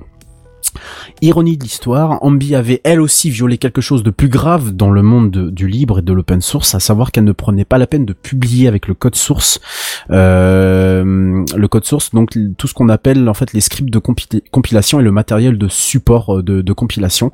C'est un peu technique, hein, mais tout simplement, lorsque vous faites du logiciel libre, en fait, vous devez tout publier en libre, y compris en fait tout ce qui vous a servi à tout ce qui vous a servi à compiler le logiciel. GCC en tête, mais évidemment, il y en a, il y en, il y en a bien Free d'autres. avait eu hein. le même problème. euh. Il y a eu Qui le même ça pro- Free, euh, avec sa Freebox, ils avaient eu le même problème. Ah, ils Oui, ils code- avaient eu le même problème, Ouais, ils effectivement. pas je me- je partagé me le code source. oui, je- Effectivement, je me souviens qu'ils avaient eu euh, ce, ce, ce souci-là. En fait, il y a, il y a un guide de pratique de la conformité de la GPL, et donc vous devez vous y tenir si vous publiez vos logiciels en euh, GPL, en GNU GPL. Bon, évidemment, je vous laisse deviner, hein, ils ne l'ont jamais fait. Bref, une fois que euh, ils avaient corrigé tout ça dans le code source, une fois qu'ils avaient en gros euh, séparé un peu euh, le grain de l'ivraie, euh, Jellyfin a, finalement pris son envol. Moi, c'est ce dernier que j'utilise assidûment chez moi pour l'ensemble de mes médias et sur mon serveur, mon qui me suffit que je loue bah, chez qui me suffit, donc OVH, uniquement pour la musique. Donc j'ai ma musique qui est dessus et je peux y accéder avec avec une URL et j'ai ma musique partout en fait, comme j'aurais Spotify partout. Euh, donc alors Jellyfin du coup est 100% open source, mais surtout bah, du coup en développement puisque comme vous l'aurez compris là ce logiciel n'a qu'un an. Euh, en témoignent les divers bugs, la prise en charge euh, du matériel encore un peu hasardeux comme la Chromecast par exemple et une appli Android euh, vraiment pas top du tout. Mais euh, derrière en fait il y a une équipe qui travaille d'arrache-pied, qui fait très régulièrement des, des releases, c'est publié. Enfin là on a eu une version majeure là 1.0.4 là qui a corrigé un tas de choses on va dire que ça ça marche très bien. Voilà ça, ça, marche très bien mais voilà pour Android là c'est encore un peu euh, je crois qu'il y a une appli iOS aussi de mémoire. Je j'en suis plus je j'en j'en suis j'en suis pas sûr. Mais voilà en tout cas pour pour la jeunesse du logiciel on va dire que ça marche euh, très bien.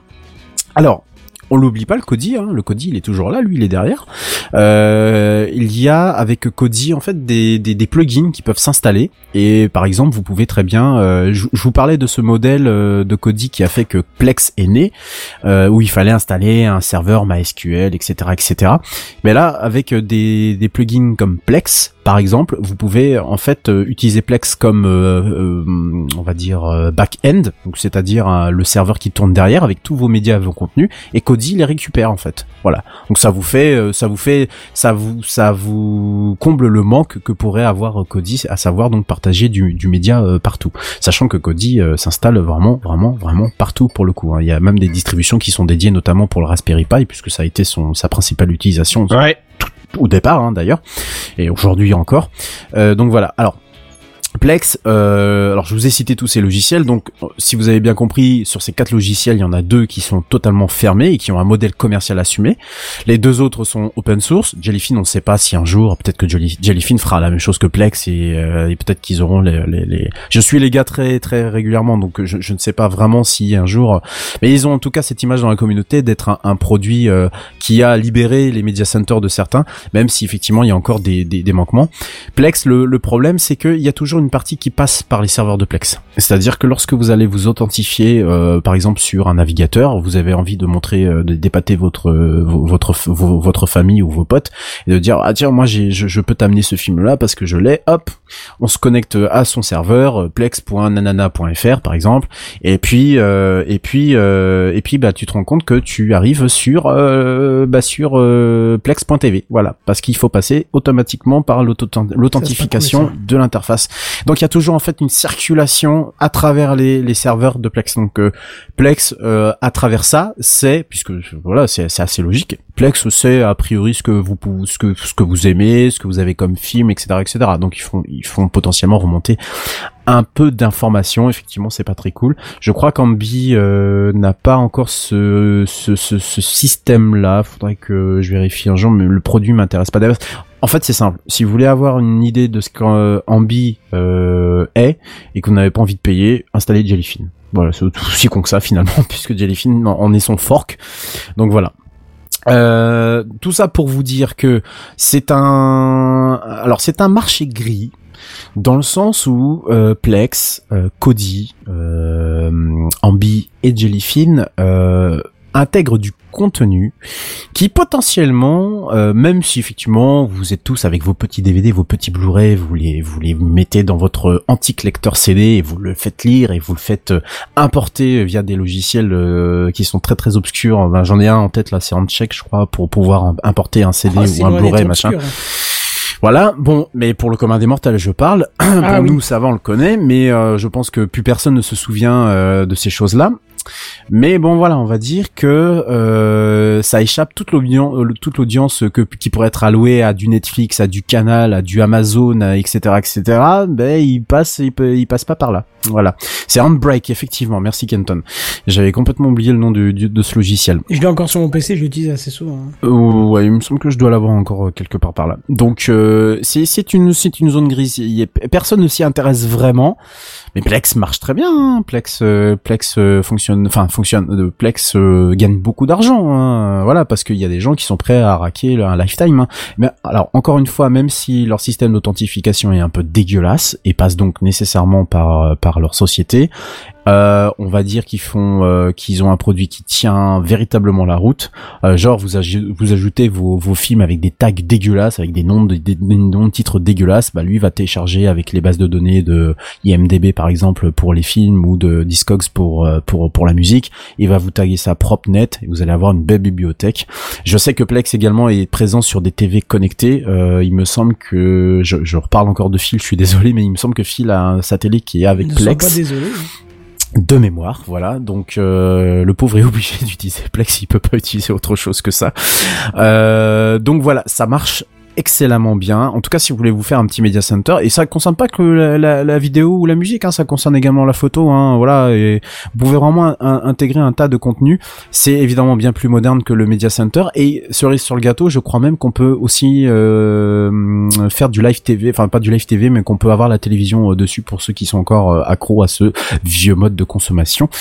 Donc voilà, voilà, ce sont les quatre logiciels que vous pouvez aujourd'hui avoir, même si aujourd'hui, si vous voulez vous construire un media center sans raquer 5 euros par mois parce que les abonnements, faut bien dire ce qui est, ça commence à devenir très chiant d'en avoir et en plus avec la SVOD qui se démultiplie de partout, on noterait évidemment le- le- la sortie d'Apple euh, Apple TV Plus il y a quelques jours de cela et euh, de Disney Plus dans quelques jours, euh, je crois que c'est la semaine prochaine ou la semaine d'après, je On sais dit plus. 31 mars sur Ouais, euh, 31 mars, ouais.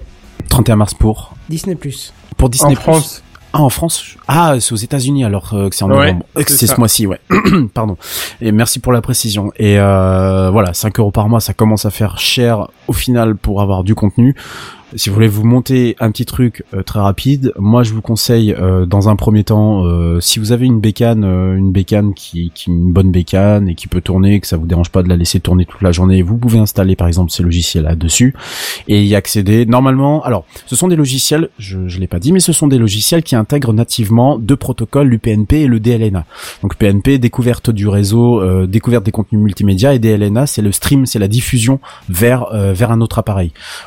N'importe quelle box Internet intègre ce genre de mécanisme. Alors même si effectivement c'est implanté de manière un peu euh, what the fuck euh, selon le selon le euh, selon le la box. Ouais. ouais, selon l'opérateur. Moi j'ai moi j'ai Orange et je peux vous dire que c'est dégueulasse.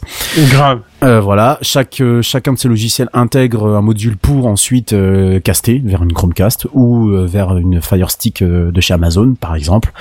Ou évidemment, si vous voulez vous construire un petit truc indépendant et sympathique et si vous avez envie de bricoler avec euh, je ne sais pas, par un dimanche pluvieux ou si vous avez des enfants, vous voulez leur faire découvrir un peu le les joies de l'informatique, vous achetez un Raspberry Pi, c'est pas très cher. Vous insérez une petite carte dedans, vous installez le, le, le- une, soit une distribution ou alors vous installez ça directement via un paquet. Je sais qu'il y a des distributions qui sont directement sous Kodi. Je crois qu'il y en a un qui s'appelle LibreElec de mémoire. Oui, il est aussi disponible Euh, pour Raspberry Pi. ouais. Voilà, et il y a également, euh, je sais qu'il y a Recalbox ou ouais, je crois que c'est Recalbox qui inclut Kodi en même temps que de cl- de- d'inclure Ouais, euh, les différents émulateurs, donc ça peut être sympathique en, en plus pour avoir du contenu multimédia et du contenu jeu, du contenu jeu vidéo à la maison euh, pour pas très très cher pour le coup et même si c'est pas très malheureusement légal euh, notamment au niveau des ROM des, jeux vidéo.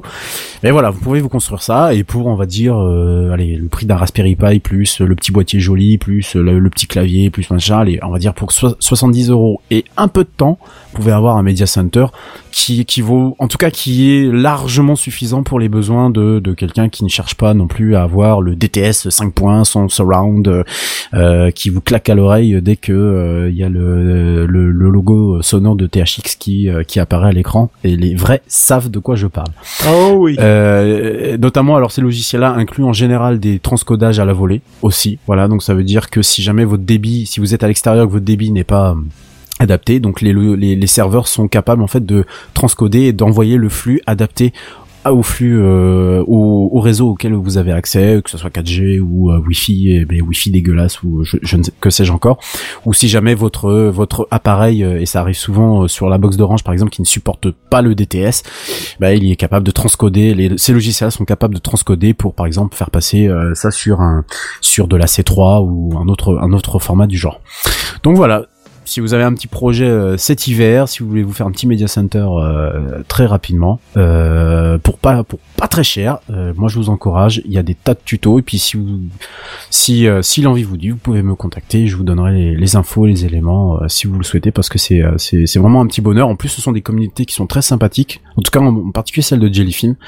Donc ça ça vaut ça vaut un peu le coup. euh, voilà. Et puis évidemment, comme ce sont des communautés open source, bah, il y a moyen de donner en plus un petit un petit brousouf. Ça coûte ça coûte euh, ça coûte pas ça coûte pas très cher pour le coup. Vous pouvez le faire qu'une seule fois et euh, vous dites bah tiens j'ai aidé avec euh, 5 balles, j'ai aidé à, à ce que ce logiciel là soit soit meilleur. Donc euh, voilà, c'était ma ma mon dossier de la semaine, mon, petit partage euh, pour vous et j'essaierai euh, même de peut-être de continuer le, le délire un peu plus loin, euh, peut-être en faisant de je sais pas des mini tutos, des trucs comme ça. Donc euh, voilà. J'espère que ça vous a plu les Ouais, amis. ouais, Ah oui, On, on ouais, peut aussi préciser que sur le sur les NAS euh, Synology, Oui, tout à fait. il y a aussi des solutions euh, qui sont certes euh, propriétaires, mais qui ont l'air de fonctionner tout aussi bien et qui sont euh, inclus, on va dire, avec l'achat euh, du Synology. Donc une fois que c'est acheté, ben c'est Ouais. Il y a plus besoin Oui. de repayer quoi que ce soit, quoi. Tout à fait, oui. Il y a des modules qui sont directement intégrés à l'intérieur et qui permettent, euh, bah, qui permettent du coup de, de streamer euh, sans problème. Et je sais que la Freebox inclut maintenant les machines virtuelles depuis euh, une mise à jour Oui. il y a pas si longtemps que ça. Comment ça? Et bah comment ça? Je ne sais pas. J'ai pas la Freebox. Je, je n'ai pas free en fait. Non, mais à Ah, si, que du- tu veux que dire, voulais même le, que tu voulais même utiliser JDOM dessus. Plus Sur la Freebox? Ouais. Non non non non. C'était pour le Raspberry Pi. Non non non non non. non j'ai pas la Freebox. Moi, je, je, je, suis- Non, je suis obligé d'être. C'était Buddy qui avait dit Ah, qu'il c'était était Buddy. intéressé. Ah euh, oui. Oui, mais j'ai toujours pas la Freebox non plus. Ah, d'accord. Euh, Ça fait trois semaines que tu dis que j'ai la Freebox, mais non, je l'ai pas. Je sais pas, je. Je suis chez Orange. Alors après, tu parles de, de JDOM, euh, Kenton, je ne sais pas, il y a peut-être des ponts qui existent entre euh, ces media centers et euh, JDOM. Je, je sais pas, j'ai pas trouvé de, de plugin ou, ou de choses comme ça. Je sais pas moi qui me permettrait d'a- d'allumer Kodi quand tu rentres euh, à partir de 21h, euh, qui te mettrait Ouais. en fond d'écran. Je sais pas, je sais pas s'il y a des choses comme ça qui peuvent Oh, exister. Je pense qu'il doit y avoir des choses. Moi, j'utilise pas de, de Media Center. Enfin, j'utilise celui de mon NAS euh, vraiment très ponctuellement. Donc, euh, Hmm. Donc du coup, effectivement, euh, voilà. Après, il faut en avoir l'utilité, bien sûr. Hein, on pousse pas à la consommation et on pousse pas à, pire, à faire pirater les gens. Et voilà, on est bien d'accord. Mais euh, ça peut être vraiment une solution euh, si jamais vous avez euh, des vieux, des vieux, bah, par exemple des, des films de vacances ou des ou des photos. euh, vous voulez montrer ça aux, aux gens, aux parents, euh, à votre famille, à n'importe qui. Ça peut être voilà, ça peut être ça peut être aussi sympathique. Donc voilà, moi j'ai terminé. Ouais, c'est très Euh, intéressant. si vous si vous n'avez rien d'autre à rajouter, je pense qu'on va pouvoir passer euh, à la suite puisqu'il est déjà 23h08. Oui. oui, bah, fait du les coup, si, si tu veux, hein, c'est pas. Je sais pas, on fait les news en bref Bah, on Non, je sais pas. Ah bah les On news en faire bref vite alors. fait. C'est les news en bref, les news en bref. Hein, hein, C'est les news en bref. Les news en bref. C'est les news en bref. En même temps, ça va être simple vu que je fais les 90%. Hein Voilà. voilà. C'est possible. Ça. Le Google Pixel et le Pixel XL première génération, qui est sorti en 2016, auront leur dernière mise à jour officielle logicielle en décembre. Voilà, pour ceux qui en ont. Ah. C'est euh, tous les patchs de sécu qu'il faut et machin, euh, les derniers ajouts, et ben ça sera après fini. Trois ans.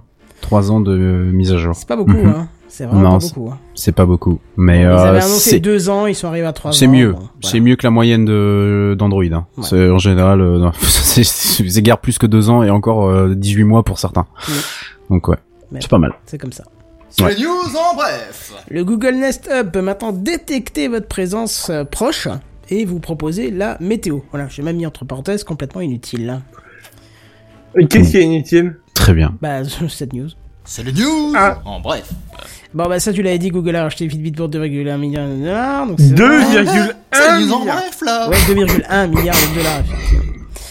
Euh, Qu'est-ce que j'ai encore Les news en bref. Steam, qui, a sort, qui sort sa nouvelle interface de la bêta, il la déploie chez tout le monde. Ah, c'est dégueulasse.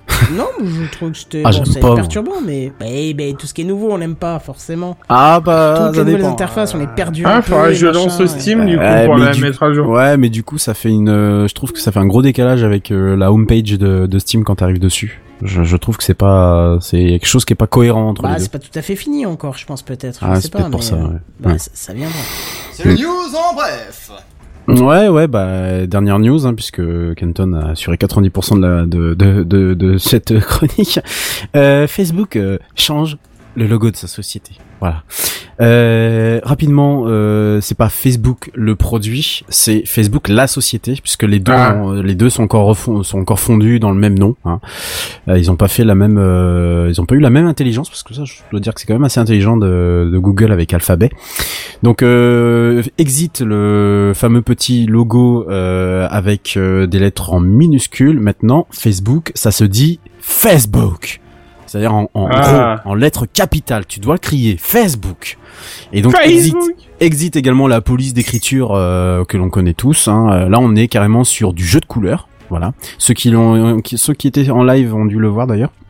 On est sur Ouais, du jeu c'est de le nouveau couleurs. logo, ouais. C'est ça. On est sur Euh, du jeu non, de je- couleurs. ouais, je l'ai mis et- tout à l'heure, ouais. tu l'as Ouais. mis tout à l'heure. Et on est sur, euh, on est sur de la lettrine, de la grosse lettrine. Alors, euh, bon, c'est pas du gras, mais voilà, c'est, c'est, c'est moche. Hein. Toujours, c'est moche. hein. De toute façon, tout ce que moi Euh. provient de Facebook, pour moi, c'est, voilà, c'est même pas. en voilà. fait, tout ce qui est nouveau, t'aimes pas, quoi. Non, non, c'est pas ça, c'est Facebook. Euh, euh, c'est c'est dégueulasse, mais euh, par contre, l'application, elle, Facebook, hein, euh, conserve toujours son F avec euh, avec ses petites lettres minuscules et son petit carré bleu. hein. Ça, ça n'a ça n'a absolument pas changé. Euh, bon, bah évidemment, euh, a priori, ça serait pour se racheter une image plus positive et je vous laisserai la fin de ces news en bref sur euh, une citation du journal The Guardian dont j'ai pris des sources de pas mal d'articles aujourd'hui. Est-ce que des lettres capitales peuvent sauver une marque toxique? Voilà. Ouh, ça dénonce. C'était pas mal, cette phrase. Ah ben moi j'adore moi finir comme ça. Donc voilà. Mais c'est vrai que je vois pas ce que ça va changer. Mais ça me fait penser un petit peu à Alphabet, en fait. Mais en- oui, voilà, c'est ça. Mais tu sais, le, le pire dans l'histoire, c'est que ça sera invisible aux yeux de 90% des utilisateurs. Ah, En fait, à part nous, qui sommes dedans, euh, pour les gens qui utilisent Facebook, euh, je vois pas ce que ça peut bien changer. Alors, est-ce que pour les investisseurs, je sais pas, pour le monde, de, le monde de la finance, le monde de l'informatique, euh, peut-être, j'en sais rien. Je, je suis. je- il y a, euh, en fait, à chaque fois que j'ai trouvé une news euh, là-dessus, l'article finissait plus ou moins en ironie. Donc, euh, Ah bah, hein, Ah, Bah, en même temps, ça sert un peu à rien. Enfin, ouais, voilà. C'est inutile, quoi, de faire ça, mais bon. Ouais, bon voilà. Donc euh, se racheter une image peut-être, j'en sais rien. Voilà. Voilà. Et on n'oubliera pas que 92% des... 92%. Je Voilà. le fais tout bas parce que là euh, il est 23h13. Ah bah oui. Oui, tu vas réveiller toute ta petite famille, ça va pas être. C'est exactement ça. c'est ça. Quoique, c'est Voilà. bien, si tu les réveilles alors que nous, on va tout doucement aller se coucher, c'est, c'est pas. Ah. hein, c'est, pas Hmm. dramatique en soi, je trouve. Si, pas- pour moi ça va être dramatique si. Oui. Parce que je vais, je vais Ah. aller me coucher. Ah, bon. Ouais. Voilà. Moi, je vais devoir faire du montage parce qu'on avait euh, tout début en mono le- l'épisode. Parce que tu fais une merde Ouais. dans le réglage, comme d'habitude. Il faut toujours qu'il y ait un petit pépin, mais c'est pas grave. Ça va vite fait et Le on va bref. aller se coucher. Oui. Tout Et à ben fait. voilà, regardez, Atron a réussi à, à bien, bien tenir la route, dites donc. Bah ouais, oui. mais j'ai digressé, j'ai digressé. Oui, un peu, mais c'est bien, Ouais. c'était très bien. On a appris plein de choses sur les media centers. J'avoue que les media centers, ça m'a bien intéressé. Je vais regarder, je vais Ah, jeter je, un œil. ah, je pensais pas vous avoir intéressé pour, avec un sujet. Moi, je pensais que tout le monde en avait un, en fait. Non, non, non, non. C'est n'importe quoi. En Bon, fait, je vais me voilà. renseigner sur Jellyfin. Fin. Jellyfin, ouais. Ouais, Ouais. Jellyfin, ouais. Ouais, je te- euh, franchement, je vous conseille. Voilà. En plus, ça coûte rien, donc euh, C'est pour ça que je vais regarder. voilà, allez-y. Eh ben écoute, dans ce cas, tu nous feras un dossier, Buddy, alors. Bien sûr. Ça marche, c'est parfait. Très bien, je vous propose qu'on se retrouve la semaine prochaine en espérant qu'on soit un petit peu plus, mais en attendant, euh, je vous... D'abord, euh, où est-ce qu'on peut se retrouver Pardon, j'oublie les principes Bah, de sur base. Twitter. Voilà, comme par hasard. Bah sur euh, YouTube la semaine prochaine. Voilà, Sur les internets, tout simplement. voilà. Ça peut se faire Mmh. aussi. Ouais, voilà. Et il me reste pour moi l'occasion de vous souhaiter une très bonne soirée et de vous dire en attendant, à plus, bye bye Bye. Ciao, bonne soirée. Ciao.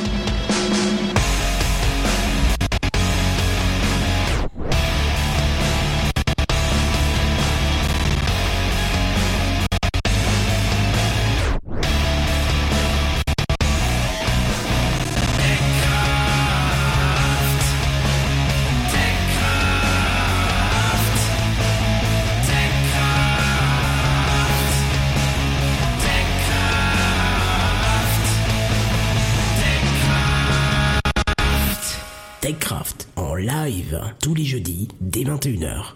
Plus d'informations sur www.techcraft.fr.